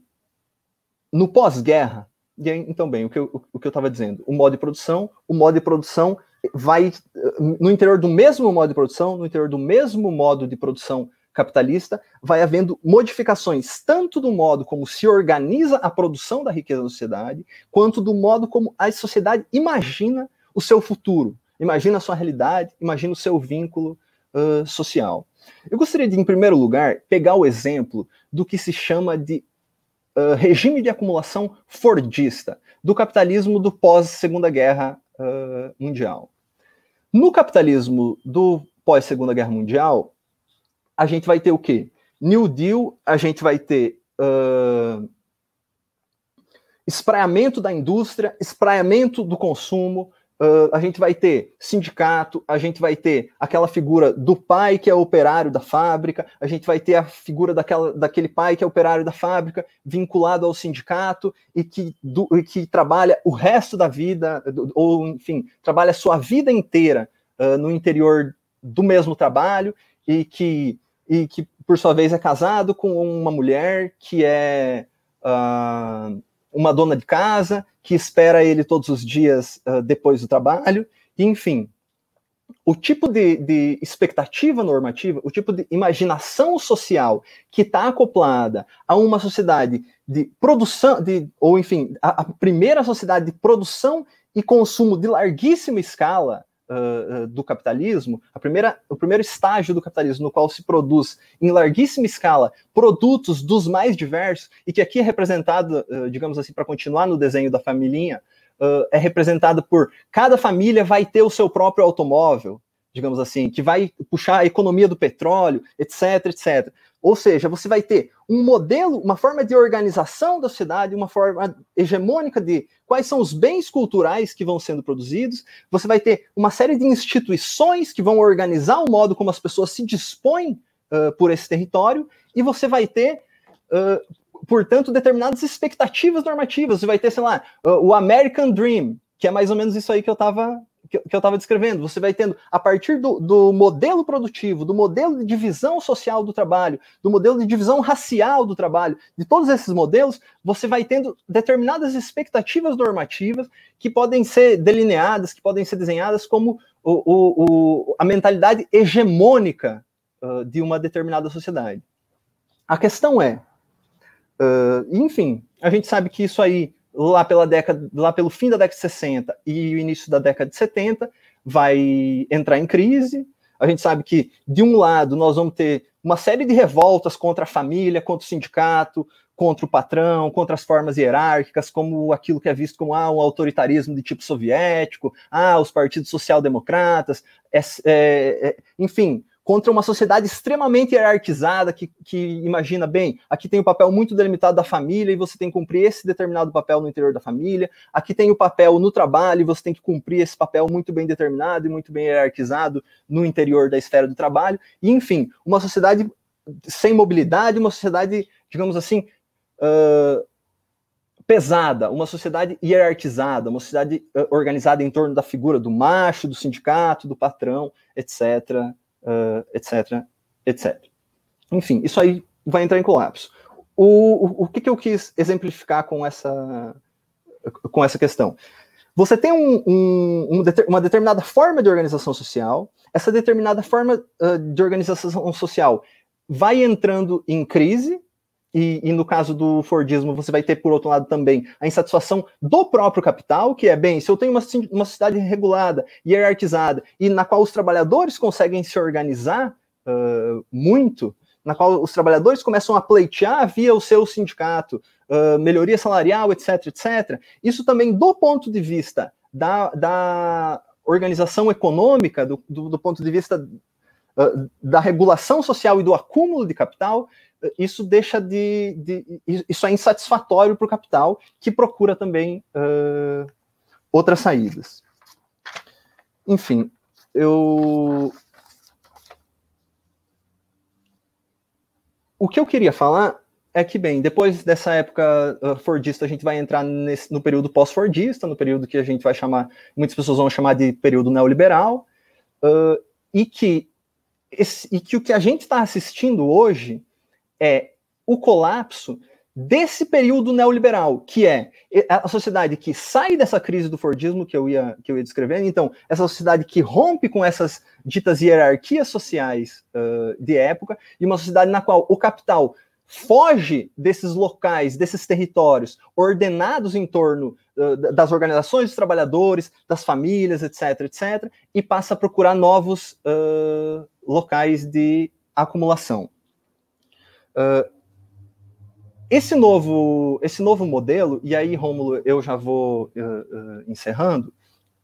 Esse modelo que, que aparece depois, o modelo pós-fordista ou o modelo neoliberal, ele, ele vai, enfim, se dividir em, em duas décadas e vai ser marcado, enfim, por uma globalização do capital e vai ser marcado também uh, por, um, por um rebaixamento muito grave da, da, do valor da força de trabalho, do salário, do que aquilo, do, daquilo que as pessoas podem ambicionar em termos uh, de salário. E, Rômulo, eu, na verdade, vou te pedir desculpa porque eu não vou conseguir cumprir o meu tempo aqui, e aí na, nos meus cinco minutos posteriores eu, eu termino a parte sobre neoliberalismo, pode ser? Melhor do que Perfeito. jogar a mesa muito para frente. Perfeito. Agradeço a, essa sua fala que fecha esse nosso primeiro bloco das apresentações.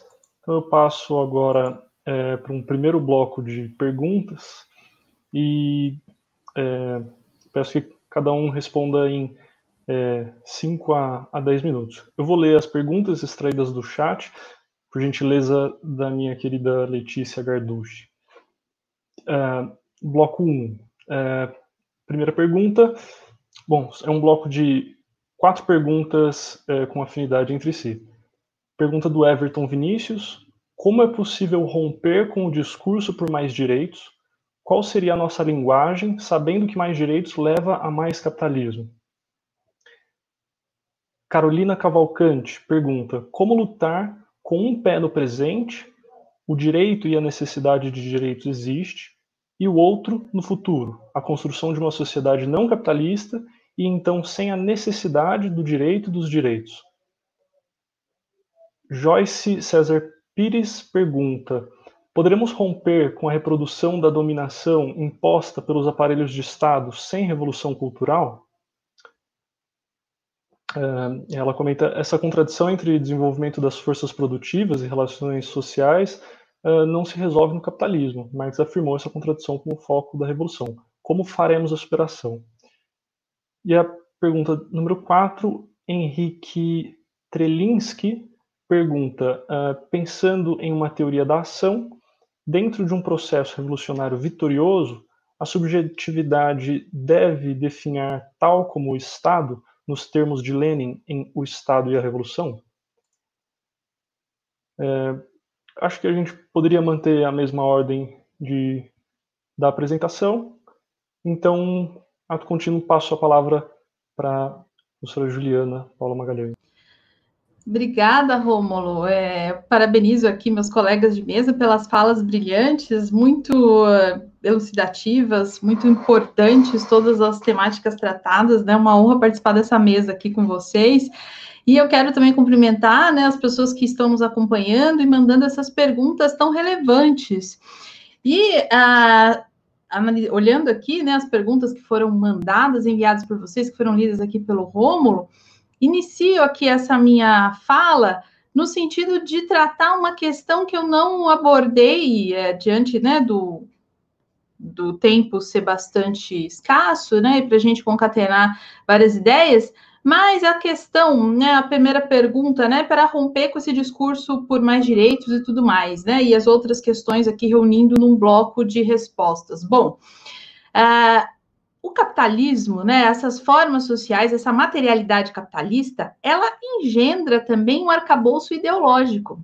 Então, é, quando nós pensamos a partir é, dessa lógica, estamos inseridos nessa lógica capitalista, há um arcabouço ideológico que nos constitui subjetivamente também, que constitui, que nos constitui, que nos faz perceber enquanto sujeitos de direito, inclusive.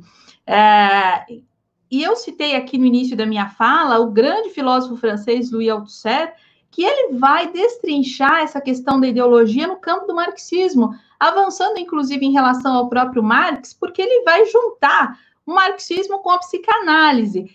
É, e isso abre um campo fecundo para tantos outros pensadores que vão trabalhar essa questão da ideologia.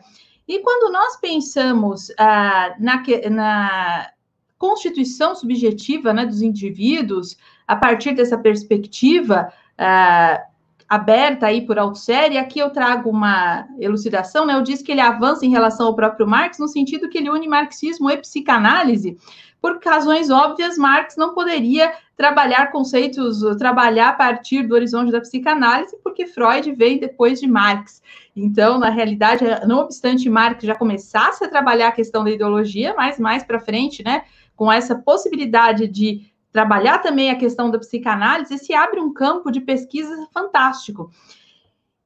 Essa é, a pergunta fala da questão do discurso jurídico. Justamente esse discurso jurídico está ligado a esse arcabouço ideológico que surge da materialidade das relações sociais capitalistas. No modo de produção capitalista, para que ele possa também se reproduzir, existe toda uma constituição dos indivíduos enquanto sujeitos. E o Althusser, esse grande pensador do marxismo, que eu tive a ocasião de pesquisar, escrever sobre ele, ele trabalha uh, essa noção de ideologia que ela é muito, ela vai muito além do que um ato de vontade, do que uma opção de escolha. Já dizia lá a música do Cazuza, ideologia, eu quero uma para viver. Mas Althusser, ele vai trabalhar uma questão central, para se entender a ideologia que vai além dessa concepção vulgar. Para ele, a ideologia ela opera no nosso inconsciente, daí a junção com a psicanálise. A ideologia opera no nosso inconsciente e constitui a nossa própria subjetividade. Então, nós nos entendemos, somos interpelados enquanto sujeitos de direito. Por quê? Porque o núcleo desse arcabouço ideológico é justamente a ideologia jurídica. Althusser vai trazer uma reflexão bastante interessante dos aparelhos é, ideológicos de Estado, que os aparelhos repressivos nós já sabemos, são aqueles que operam pela força, mas Althusser vai trabalhar a noção de aparelhos ideológicos de Estado, e esses aparelhos que trabalham predominantemente, que operam predominantemente por meio da ideologia, eles vão uh, se espraiar por todo o sistema de mídia, escola, meio de comunicação de massa, uh, todo o arcabouço cultural, toda a, a, linguagem e a grande, e os sindicatos, tudo que é, enfim, todo, toda a aparelhagem, o núcleo disso reside na própria lógica do direito. Nós nos enxergarmos enquanto indivíduos portadores de direitos, né? O direito, essa lógica, esse esse processo que eu descrevi na, minha, na primeira parte da minha fala, a partir da forma jurídica que surge como derivação da forma mercantil, enseja também o surgimento de um arcabouço ideológico. Então, nós nos entendemos enquanto sujeitos de direito. Então, fica muito difícil para o indivíduo, aqui resumindo bastante a minha fala, né, diante da, do pouco tempo, mas para ficar, abrir, uh, começar a abrir as reflexões, esse campo de reflexão aqui uh, acerca da questão, Dentro desse contexto, fica muito difícil as pessoas pensarem as demandas fora do horizonte jurídico. E até mesmo fora pensar fora do capitalismo. Já dizem outros estudiosos aí da questão da ideologia que é mais fácil pensar o fim do mundo do que o fim do capitalismo. Por quê? Porque nós naturalizamos, inclusive, as relações de produção capitalistas. É como se o modo de produção capitalista fosse um uma decorrência de um processo de evolução histórica natural. É uma visão evolucionista da história, que é totalmente ideológica. As pessoas percebem essa a história como se fosse um processo de evolução, desde a antiguidade até os dias atuais. Então, elas, não, elas acreditam que todas essas estruturas que se fazem presentes são resultados de um processo de evolução. E não é nada disso. Nós sabemos que cada modo de produção tem esse seu arcabouço ideológico específico e no capitalismo a ideologia jurídica ela é estrutural é, para essa reprodução. É, a pergunta né, que foi feita, a linguagem que nós podemos ter é, para romper com, com, com essa questão, né, qual seria a linguagem sabendo que mais direitos leva a mais capitalismo? Na realidade, aqui em linhas bem gerais, e aqui abarcando também outras questões que foram feitas, depois nós até podemos voltar aqui é, algumas, alguns pontos, nós não podemos é, abandonar o horizonte jurídico, no sentido de que uh, é o que tem para hoje. Né? É, vamos supor, vamos pensar que o capitalismo seria o câncer, né? porque é o que engendra nossa exploração. Um, às vezes, uma conquista jurídica, às vezes, um, algo que nós conseguimos seria dar morfina para esse doente de câncer, mas não está curando o câncer. Para curar essa lógica de exploração, temos que acabar com o capitalismo. o que, que nós podemos fazer aqui? Muitas vezes as pessoas do direito perguntam esse tipo de questão. Uh, podemos sim, até atuar em demandas jurídicas, mas não podemos perder de vista que o nosso horizonte é a transformação social, que vai para além do direito, para além do Estado, para além das formas capitalistas. É romper com essa lógica de reprodução de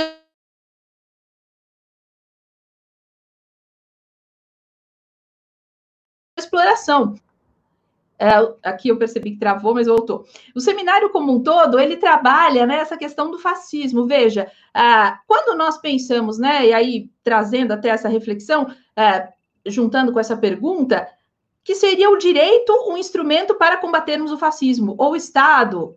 Mas, na realidade, a luta para acabarmos com o fascismo, que é uma excrescência possível dentro do modo de produção capitalista, que se estrutura na exploração, para acabarmos com essa ameaça fascista que sempre ronda historicamente as sociedades dentro do modo de produção capitalista, que às vezes é que surge, que Pachucanes já falava assim que em determinados momentos a burguesia, uh, quando momentos de crise, ela tira a máscara do Estado de Direito e ela se revela sua face horrenda. Pachucanes já fala isso. Então vejam, é, se nós queremos acabar com essa estrutura que engendra a, a, a, exploração, a dominação, temos que lutar contra o capitalismo. Por isso que as lutas sociais não podem ficar restritas ao estreito horizonte jurídico burguês. Não é que deve se desprezar no sentido de não fazer nada, lavar as mãos, mas ir além, saber que essa não é a cura do mal, da cura do câncer que é o capitalismo. Já dizia Marx, lá na crítica do programa de Gotha, que não devemos nos limitar ao horizonte jurídico. Ah, são as lutas sociais por transformação social. É isso, e o marxismo, né, o caminho para isso, por isso que o marxismo é ciência e revolução. Uma parte nós estamos fazendo aqui, tentando produzir ciência, cada um ao seu modo, cada um é, com o seu campo de estudos, porque nós vimos aqui que o campo de pesquisa do marxismo é vastíssimo, nós tivemos falas aqui extremamente ricas dos meus companheiros de mesa, é um campo. E a luta social, as lutas por transformação social se impõem. Então, nós precisamos, né? E aqui, só para concluir a nossa fala, uh, pensando na nossa realidade brasileira, uh, e muitas vezes se questionam, ué, mas uh, queremos voltar ao passado, estamos vivendo uma época de horror agora. Efetivamente, estamos vivendo uma época muito difícil. Mas se formos para trás um pouco, também estávamos inseridos na lógica da reprodução capitalista. A exploração já se fazia presente. E para que nós, e Althusser trabalhava a questão dos aparelhos ideológicos de Estado, precisamos de aparelhos. As pessoas são constituídas a partir dessa lógica que se reproduz a partir uh, do discurso, da fala, da, da propaganda, enfim.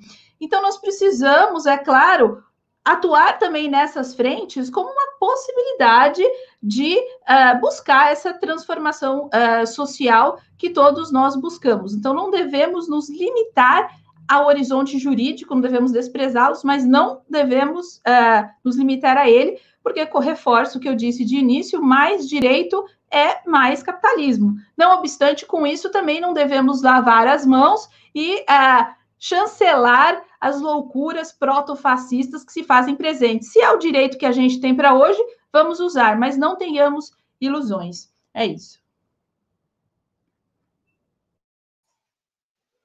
Obrigado, Juliana. Sem mais delongas, professor Silvio de Almeida. É, quero, quero parabenizar também os meus, meus colegas, a minha colega, pela, pelas falas. Aprendi muito aqui, como sempre aprendo com todos eles, né? É, agora, em relação às perguntas, é, Romulo, eu não vou responder todas na ordem, é, vou, eu vou tentar fazer uma, um mix né, da, das perguntas que foram feitas, porque muitas delas tocam em, em pontos que acredito eu que são muito, muito próximos. É, a primeira observação é sobre, é sobre a questão é, do rompimento com o discurso por mais direitos, acho que a Juliana já falou bastante sobre isso, mas só queria ressaltar o seguinte. É, há que se observar que o rompimento com os discursos não significa que a forma com que a gente se referia a um determinado objeto, que esse objeto vai mudar a sua natureza. Né? O que a gente tem que tem que entender é que os discursos, como muito bem o Pedro falou, é, eles são eles são o resultado de eles são resultado de uma organização social e que produz subjetividades e que produz também esses discursos a partir de um, de um maquinário ideológico. Nós temos, portanto, aparelhos ideológicos que produzem discursos e que, portanto, esses discursos atravessam os indivíduos e que produzem a subjetividade. Então, é, eu acho que a gente precisa, para entender a sofisticação desse processo, começar a entender como os indivíduos são produzidos a partir né, de todo um ambiente social, de todo um conjunto de forças políticas, de todo um conjunto de aparelhos que assujeitam os indivíduos, que transformando-os em sujeitos que são dispositivos é, que vão funcionar é, dentro da lógica da reprodução do capitalismo. Então, é, o rompimento com o discurso ele tem que necessariamente partir do pressuposto de que os discursos eles são manifestações ideológicas e que a ideologia é uma prática. Então, estamos falando aqui da ideologia como prática material. Esse é um ponto fundamental. Então, nós precisamos é, mudar e modificar as relações, entender os discursos como práticas políticas, e aí, nesse sentido, acredito que faz sentido, e faz sentido, portanto, falar de como rompimento com os discursos é fundamental como prática política e como essas práticas políticas elas devem necessariamente atacar os pontos fundamentais da reprodução da sociabilidade que nós queremos transformar. Então acho que esse é um ponto. Em relação ao ter o pé na como é que a gente mantém o pé na realidade, é, essa pergunta é, é uma pergunta também que ela tem que. É uma pergunta muito interessante e tem que ser vista também com todo o cuidado, porque pode passar a impressão de que nós não estejamos com o pé na prática. Nós já estamos com o pé na prática.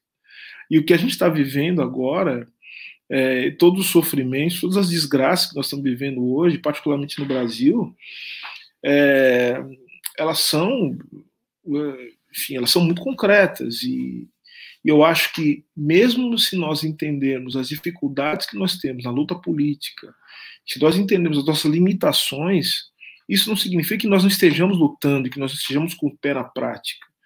Então, a gente fazer, falar sobre isso, falar sobre todas as possibilidades de transformação social, de rompimento com, é, com o modo de produção capitalista, enfim, é, um novo horizonte de vida, é, é necessariamente também estar com é, estar na prática, porque nós não vamos construir uma sociedade diferente, nós não fomos capazes de projetar no âmbito teórico, extraindo da realidade as suas possibilidades.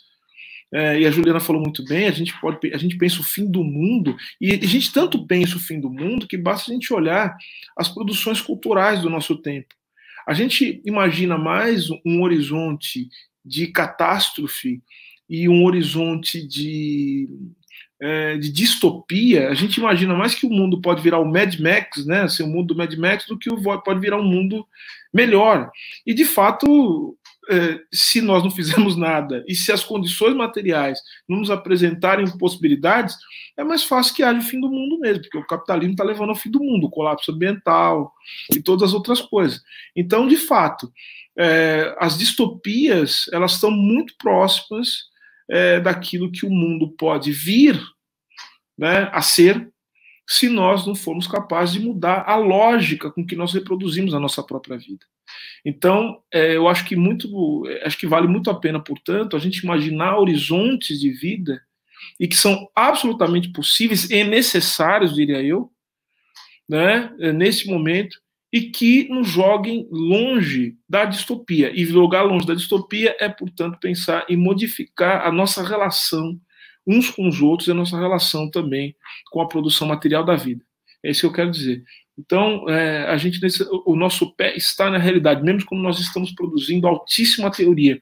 Aliás, nós não vamos sair da realidade se não formos capazes de produzir altíssima teoria, dada a situação que nós nos encontramos hoje. A nossa imaginação, é, lembrando aqui até de, é, de Celso Furtado, né? Se nós não formos capazes de organizar nossa fantasia, fazer uma fantasia organizada, né, do que pode a realidade, do que, do que, do que pode vir a ser, nós não seremos capazes, portanto, de superar todas essas condições que estão nos levando ao colapso.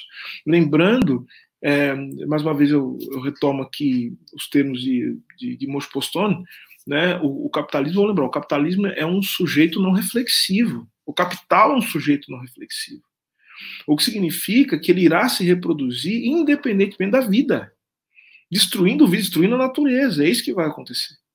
O keynesianismo, na verdade, é uma tentativa de dar um pouco de reflexão para o sujeito não reflexivo.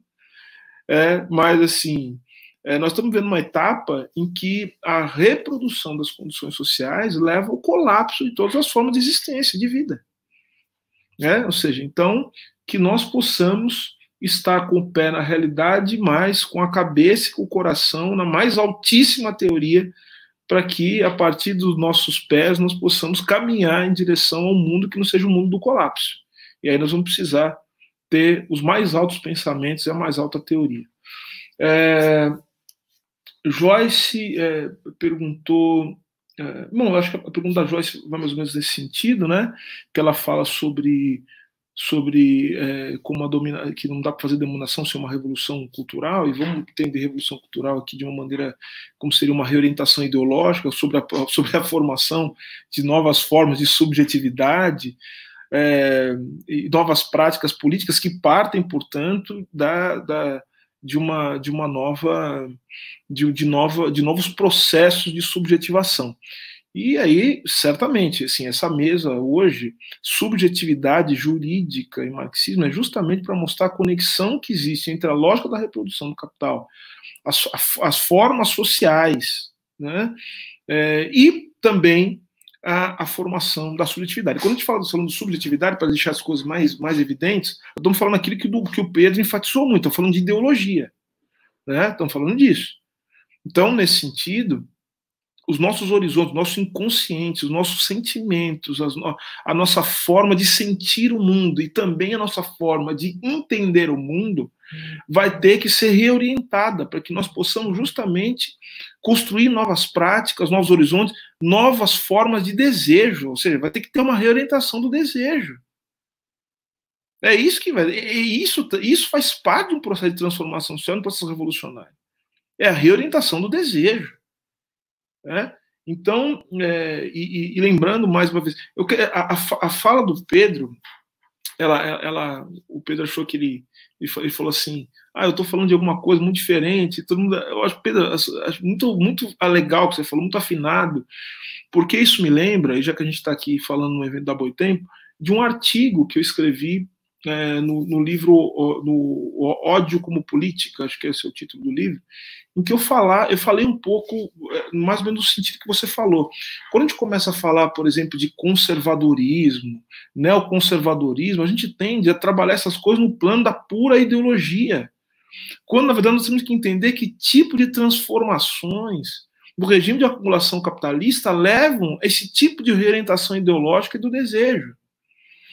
Vamos lembrar que o que se chama de neoconservadorismo, essa união que o pessoal faz, essa união muito estranha, né? Eu ia falar de ornitorrinco, mas ornitorrinco é um bicho bem bonitinho, né? Já falei isso. Essa coisa muito estranha, essa é uma monstruosidade, e, e portanto que não tem nada a ver com ornitorrinco, é uma monstruosidade que é essa coisa do sujeito, do, do liberal na economia e conservador nos costumes, né? Isso a gente fica rindo disso, mas isso aí é, é algo que tem uma relação direta com o que aconteceu na economia mundial na passada dos anos 70 para os anos 80. Né? E, é uma unidade, e é um tipo de unidade que está se rompendo agora por conta dos eventos é, da crise, né? ou pelo menos desse soluço da crise, seja como queiram interpretar, a partir de 2008. Então vejo que o, o, mundo passa por grandes mudanças, a gente não pode ficar tentando entender a realidade a partir das brumas ou das fumaças que são criadas né, é, pela, pela prática material e, pela, e, e, e, mergulhado naquilo que a ideologia manifesta, mas tentar entender como as práticas materiais elas produzem todo esse campo, esse campo, todo esse imaginário social é, e que a gente precisa entender e compreender, obviamente, para tentar entender que para tentar chegar na explicidade das relações concretas e que no fim das contas nos levam a entender como nós podemos nos engajar num processo de reorientação do desejo. Mais uma vez eu volto, aqueles pensadores que eu me referi no começo, que são os pensadores clássicos, que estão que formaram campos dentro do debate marxista, falando do Lukács, é, o Ismael falou aqui da, da, da, da teoria crítica, trouxe um pensador fundamental, né? É, que, que, que, que eles estão no embate que justamente tentar entender quais as condições para uma prática política que pode ser de fato transformadora. Né? Isso é muito importante entender é, é, esse ponto e para ver como as condições históricas nos quais esses autores estão inseridos e as respostas que lhe dão aos problemas do seu tempo, que eles são e de fato por isso que eles são importantes, conseguem se traduzir em respostas que vão de alguma maneira é, contaminar, né, ou pelo menos irritar a reflexão de outros pensadores que lhes são contemporâneos. Então, é, eu acho que, que, é importante essa, essa é, é muito importante essa essa iniciativa do professor Alisson é, de, de compreender esses processos de constituição do desejo como parte fundamental da, do entendimento de como a sociedade capitalista se reproduz nos, no, seu, nos seus momentos em que os momentos de crise. Isso é muito relevante, porque, porque a gente tende a ficar olhando o epifenômeno, ficar olhando a aparência das coisas. Né? Quando, na verdade, o Pedro falou muito bem. Não se desconecta qualquer análise do fascismo, das subjetividades produzidas pelo que a gente chama de as fascistas ou fascistizadas, a gente não pode descolar de todas as transformações provocadas pela crise do desacoplamento entre o regime de acumulação e o modo de regulação capitalista. Isso é fundamental para entender o fascismo como soluço da crise. Nós ficamos achando que existe capitalismo, socialismo e fascismo. Não é isso que está em jogo. Né? Entender como o capitalismo, como o fascismo é uma coisa que está dentro do capitalismo. E de tudo aquilo que o capitalismo engendra, inclusive a produção do desejo e dos sujeitos fascistas, fascistizados. Isso é fundamental, isso é importantíssimo. Obrigado. Professor Silvio, muito obrigado pela fala. É, passo a professor Luiz Ismael. Como eu passei do meu tempo na minha fala, Romulo, vou ser bem curto, tá? Só queria fazer um, uma reflexão rápida. É o seguinte: eu acho que é importante a gente pensar onde a gente quer chegar. Se a gente quer chegar é, na garantia de mais direitos, então as cartas já estão dadas. Então há todo um bloqueio já de qualquer tipo de ação política, né? Uh, agora, então, isso, isso é uma coisa importante. Outra segunda questão importante que a gente tem que tomar em vista é sobre a própria questão da constituição histórica do direito. O direito já foi revolucionário. A gente esquece isso às vezes. Né? O direito já foi revolucionário. Pensa lá no século século 17, 18, uh, onde a estrutura é basicamente uma estrutura uh, feudal, hierárquica, estamentária. Os direitos vieram para revolucionar. A Revolução Francesa toma esse, toma, toma esse nome porque ele é realmente uma modificação do, do rumo para onde está tomando a sociedade, o pensamento e também a estrutura de, de organização das relações. Muito bem. Então, uh, o direito já foi revolucionário. Né? Então, ele veio a ser revolucionário para constituir uma sociabilidade baseada na ideia de identidade, de igualdade, etc. Hoje, o direito não pode ser o objetivo final. E aqui eu falo por direito, por exemplo, uh, o professor Silvio já falou, né? A ideia propriamente de direitos civis, políticos, eh, sociais. Esse não pode ser o nosso fim, né? Uma vez a professora, aliás, amanhã, convido todas e todos a, a acompanharem, amanhã vai ter a fala da professora, amanhã, né, Romulo, da professora Beatriz Highland. Professora Beatriz Highland, uma vez quando eu a conheci lá no Rio de Janeiro, num evento da Escola de Serviço Social, a professora Beatriz Highland falou claramente Uh, se eu falo de direitos humanos, eu tenho que sentir claramente entre a minha posição teórica e a minha posição política. Para eu continuar vivo, eu preciso, obviamente, defender os direitos, os direitos humanos aqui eu coloco. Mas eu tenho. Mas eu tenho que ter. Cortou? Mas eu tenho que ter como objetivo. Eu tenho, eu tenho que ter como, como visão clara que os direitos não são revolucionários. Né? Eles, não modificam uma, uma, eles não modificam as estruturas das relações. Então, acho que essa posição é muito fundamental. Ele inclui exatamente aquele, aquela, aquela posição de autorreflexão crítica enquanto um indivíduo. Né?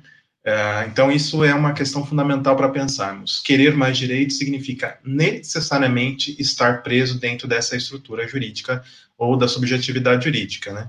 mas isso não exclui a necessidade de que uh, os direitos são fundamentais para nos mantermos vivos. Tá? Então, essa ação é, deve estar muito bem direcionada. Né? Nós sabemos que eles são importantes, mas não são o fim, o fim dessa da, da, do fim da luta histórica, né? E tem todo um desenvolvimento de um, de um processo teórico muito sólido, né, a teoria crítica dos direitos humanos, por exemplo, né, o Joaquim Era Flores, Sanches Rubio, eles pensam exatamente nessa construção dessa linha de que os direitos não são fim, tá? Então isso é fundamental para a gente entender de que essa ação política ela deve ser sempre tomada como como uh, como como meio para a construção de uma garantia de uma modificação da estrutura social Uh, lembrando, por exemplo, as realidades que nós temos visto, uh, nós temos visto é, recentemente Chile, Equador, etc. Essas, essas próprias realizações históricas são muito mais do que apenas direito. Né? Então, nunca perder de vista isso. É só isso, obrigado. Obrigado, professor Luiz Ismael. Passo a palavra para o professor Pedro Davolio, para ele conectar o final da exposição dele um pouco com essas questões. Bueno, uh, muito bem.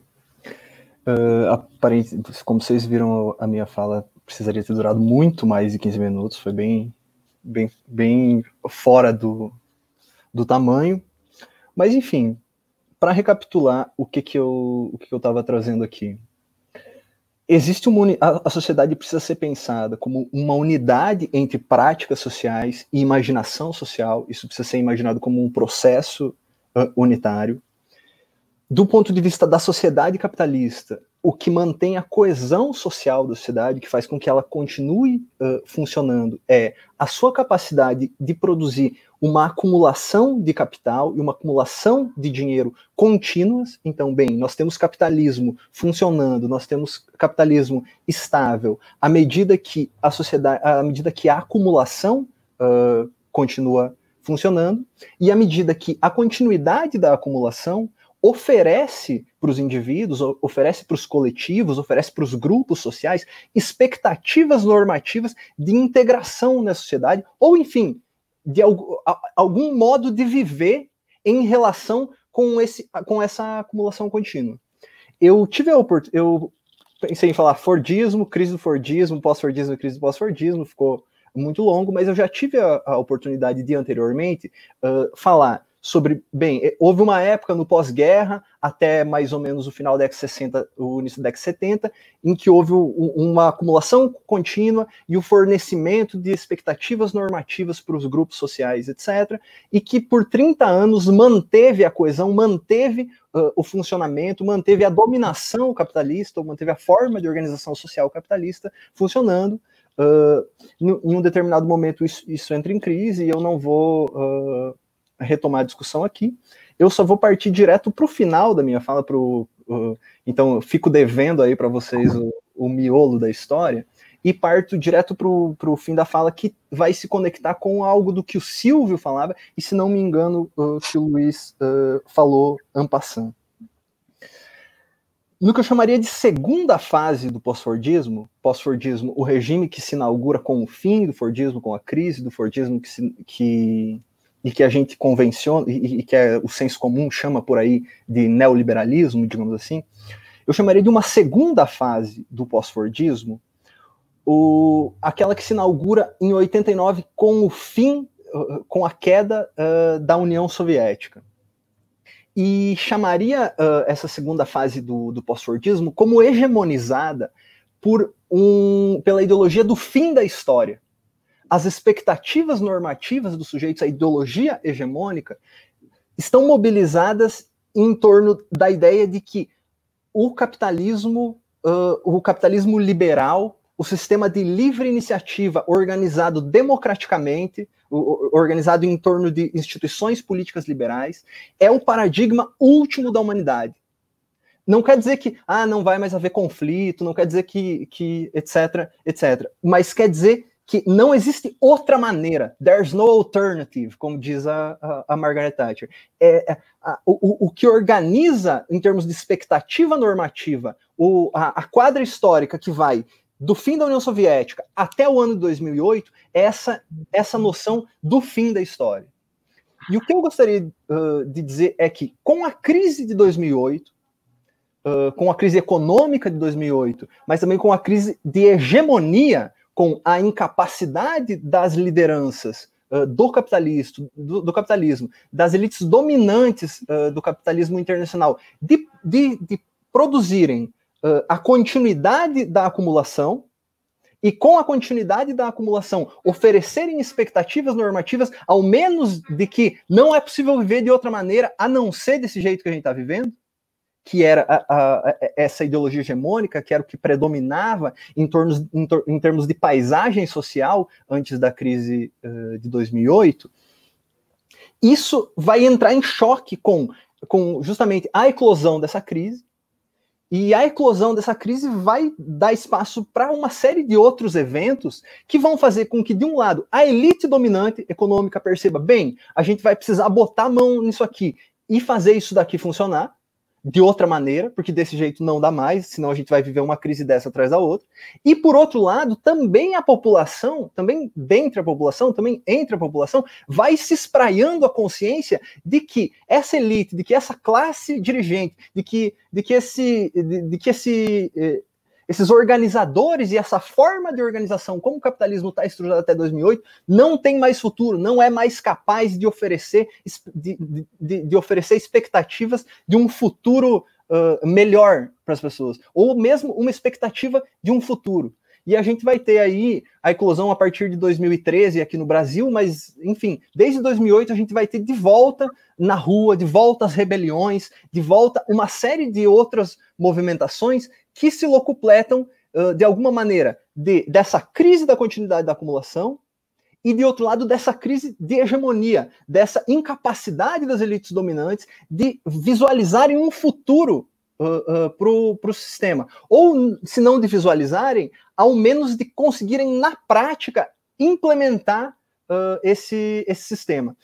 Portanto, o que eu quero defender é que o, o retorno do autoritarismo, isso que a ciência tradicional contemporânea, a ciência política uh, tradicional tem chamado de eclosão dos regimes iliberais, isso que a Chantal Mouffe tem chamado de momento populista, ou seja, uh, a, a, a ideia de que a democracia liberal talvez não seja o melhor, ou talvez não seja o único jeito de orientar a sociedade, isso tudo faz parte de um momento histórico, faz parte da época histórica na, na, qual nós estamos vivendo, que é a época da eclosão de uma crise de hegemonia, a época da desmoralização das elites dominantes do neoliberalismo, do, da última quadra uh, do neoliberalismo. E isso esse tipo de percepção, ela é. E agora já encerro, só para dar alguns exemplos para que isso não fique tão solto. Isso está muito evidente uh, na liderança da, da União Europeia. Você vê como a própria Merkel já recua daquele modelo neoliberal anterior da União Europeia e tenta fazer uma passagem de bastão para a França, tenta fazer uma integração dessa vez política da União Europeia. Você vê como tem discussão sobre fundos comuns para lidar com as crises que eclodiram também pós 2008 nos países periféricos como a Grécia, uh, etc. Uh, enfim, eu poderia ficar aqui, e eu tenho mesmo uma lista longa que eu anotei aqui, ficar citando diversos exemplos de como, o, tanto do ponto de vista da elite dominante, quanto do ponto de vista das populações das nações, dos povos, uh, a gente se vê num, numa situação de, de crise ideológica, no sentido de que, bem, a gente não sabe mais como é possível a continuidade da acumulação, ou ninguém é capaz de nos mostrar como é possível a, a, a continuidade da acumulação, e mais, e, e, e, por outro lado, com a desmoralização dessas que eram as elites dominantes até 2008, e aí eu já eu já concluo, você vai ter a oportunidade de que uma série de outras ideologias, uma série de outras organizações, uma série de outros partidos, uma série de outras pessoas apresentem um diagnóstico, expliquem o que, que aconteceu de errado para que a gente chegasse uh, na crise de 2008. E aí, eu, se eu tivesse construído a minha fala uh, de uma forma mais redondinha, eu ia ser capaz agora de mostrar como que a aniquilação completa da família pelo capitalismo neoliberal é uma das coisas que fortalece esses, essa nova direita em termos de pauta ideológica. Uhum. A, a, a, essa nova direita vem cada vez mais uh, com esse discurso machista que é terrível e que, e que, em primeira e última instância, a gente repudia, mas que dá um, uma, enfim, uma solução prática para esse problema de, da família, da fonte de cuidado, dessa instituição social que era tão importante e que foi tão importante nos últimos 3 mil anos e quase até ontem, e que no regime neoliberal é aniquilada. Enfim, de, de, qualquer maneira, o que eu quero dizer, a desmoralização do neoliberalismo, a desmoralização e a incapacidade do neoliberalismo de continuar se desenvolvendo nos marcos daquele regime é o, o essa é, é, é, resulta numa crise Uh, é, é, resultado também de uma crise, e é isso que explica o fato de estarem pipocando alternativas, de que agora as pessoas não acham mais que o capitalismo neoliberal, que o liberalismo político são a única saída. E aí, bem, se a esquerda está desorganizada, o resultado é só um. Mas se a esquerda não está desorganizada, o resultado pode ser outro também, como a gente uh, assiste por aí. Enfim, eu agradeço uh, pela paciência de todos e pela oportunidade. Obrigado, Pedro. É, infelizmente, a gente está com o tempo estourando, é, de modo que não vai dar para a gente fazer o segundo bloco de perguntas.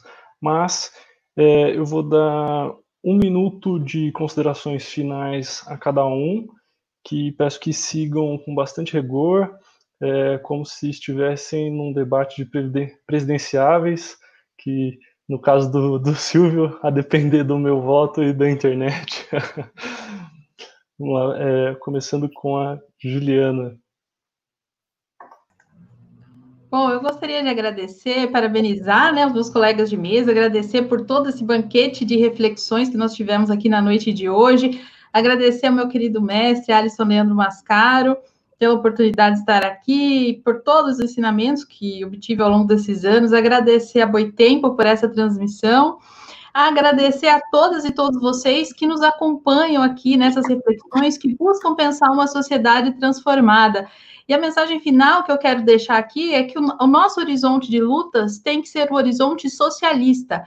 Temos que aprender a falar em socialismo. Temos que vislumbrar a possibilidade de uma sociedade comunista. Esse termo que vem sido tão criminalizado e tão criticado e tão pouco compreendido, esses termos devem ser os nossos horizontes, muito além do direito, muito além do Estado é, Pachucanes pagou com a vida por pensar o socialismo além do direito e do Estado, mas vamos carregar essa bandeira de luta, sempre lutando por essa transformação social com esse horizonte de ciência e revolução e tendo por base esse horizonte de luta socialista. Muito obrigada pela atenção de todas e todos. Obrigado, Juliana. Professor Silvio. Bom, eu quero eu, eu quero só agradecer. É, acho que é acho que é uma oportunidade renovada de, de reencontrar os meus queridos amigos. Eu poder eu, eu não posso as pessoas que estão aqui eu não posso nem chamar de colegas, né? Porque não são colegas, seria impreciso. São amigos mesmo, amigos de vida, camaradas, pessoas que que fazem, que fizer, fizeram parte de, de, de caminhadas fundamentais que eu fiz, mas ainda fazem parte é, por mais que a distância nos impeça a convivência diária, eu quero dizer que são pessoas que eu tenho na mais alta conta, pessoas importantíssimas, pessoas fundamentais. Para além das notas pessoais, é, é fundamental é, poder reencontrar esses amigos, essa amiga que tem, a Juliana, é, para discutir temas tão importantes e tão relevantes, principalmente num momento como esse, momento em que cada vez mais será exigido de nós, aqueles que estudamos o tema, é, possibilidades de traçar novos horizontes. Muito obrigado a todos e todas. Obrigado, professor Silvio. Com a palavra, professor Luiz Ismael. Bem, não só a praxe, mas também a, a minha felicidade, é, minha emoção de estar nessa mesa me faz obrigatoriamente agradecer pelo convite, agradecer pela oportunidade que a Juliana e os colegas me, me deram de poder ouvi-los e conversar nesse momento, embora não pessoalmente, né, mas no coração, né, professor Silvio, que, enfim, é um grande amigo de muito tempo, com quem eu sempre tenho aprendido, Pedro também, né, que sempre temos conversado, debatido já uh, há um bom tempo mais pessoalmente, né, quando ainda morava em São Paulo, é, Rômulo, quero também agradecer pela condução, e professor Alisson Mascaro, antes de tudo, por ter sido o idealizador e o condutor, né, de todo esse, esse uh, essa construção que tem, tem sido feita teórica para demonstrar, né, a, a prática da crítica marxista ao direito. Obrigado. Obrigado, professor Luiz Ismael. Professor Pedro Davoli. Uh, bueno, eu também gostaria de agradecer a todos por estarem aí até o finalzinho, pela paciência, uh, pelo convite, mais ou menos, né? Já que eu mais ou menos também faço parte de quem convida as pessoas. Mas, enfim, eu gostaria de agradecer muito a atenção uh, das pessoas que, que me ouviram aqui.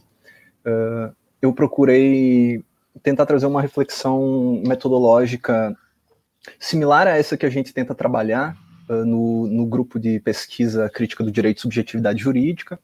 Uh, e, enfim, fiz um esforço aqui de tentar sintetizar o tipo de abordagem materialista, o tipo de conceito e o tipo de, de, de modo de enquadrar uh, o, o, essa discussão a respeito do, do autoritarismo contemporâneo que a gente uh, pretende fazer lá. Eu sei que ficou um tanto fragmentário, mas eu imagino que dê para ter tido uma noção mínima uh, do, de, de que tipo de abordagem se trata. E, enfim, Uh, só agradecer. Ah, e para o pessoal que queria saber exemplo de, de luta política fora da ideologia, uh, fora da ideologia jurídica, pô, é só dar uma olhada no Vitor Orbán na Hungria, é só dar uma olhada no Jair Bolsonaro no Brasil, e vocês vão ter exemplos bons de como é possível organizar o povo e fazer política sem ser estritamente uh, no, no, horizonte da, do, da ideologia jurídica. É isso que eu, que eu falaria de exemplo histórico mais eloquente eh, para quem está interessado em refletir a esse respeito. Professor Pedro, querido, obrigado. É, em nome do grupo de pesquisa Crítica do Direito e Subjetividade Jurídica, agradeço a vocês como palestrantes, pessoalmente agradeço a vocês como amigos que considero, é, agradeço a editora Boitempo pelo apoio, é, Agradeço também ao professor Alisson Leandro Mascaro, que coordena o grupo de pesquisa, uh, Faculdade de Direito da USP, e ao público que acompanha a gente nas redes, tanto do canal da Boitempo quanto do grupo de pesquisa. Uh, com isso, a gente encerra a mesa de hoje, e aí eu só anuncio que amanhã temos mais uh, duas mesas redondas, uma às 15 horas e outra às 19h30. Uh, a mesa da tarde chama-se Fascismo e Crise do Capitalismo Mundial, composta por Beatriz Highland, da Argentina, Cláudia Mendoza, do México, Carlos Buriti, de Angola, Carlos Rivera Lugo, de Porto Rico, uh, e Alisson Mascaro. Ela será coordenada pela Thais Oshika. E à noite, a mesa será Lutas Sociais e Fascismo, uh, composta por Alejandra Devuski, uh, Thailise Leite, Camila Remberg e Ana Maria Marques. coordenação da mesa será de Letícia Garducci. Com isso concluímos. Agradeço muito a todas e todos. Valeu.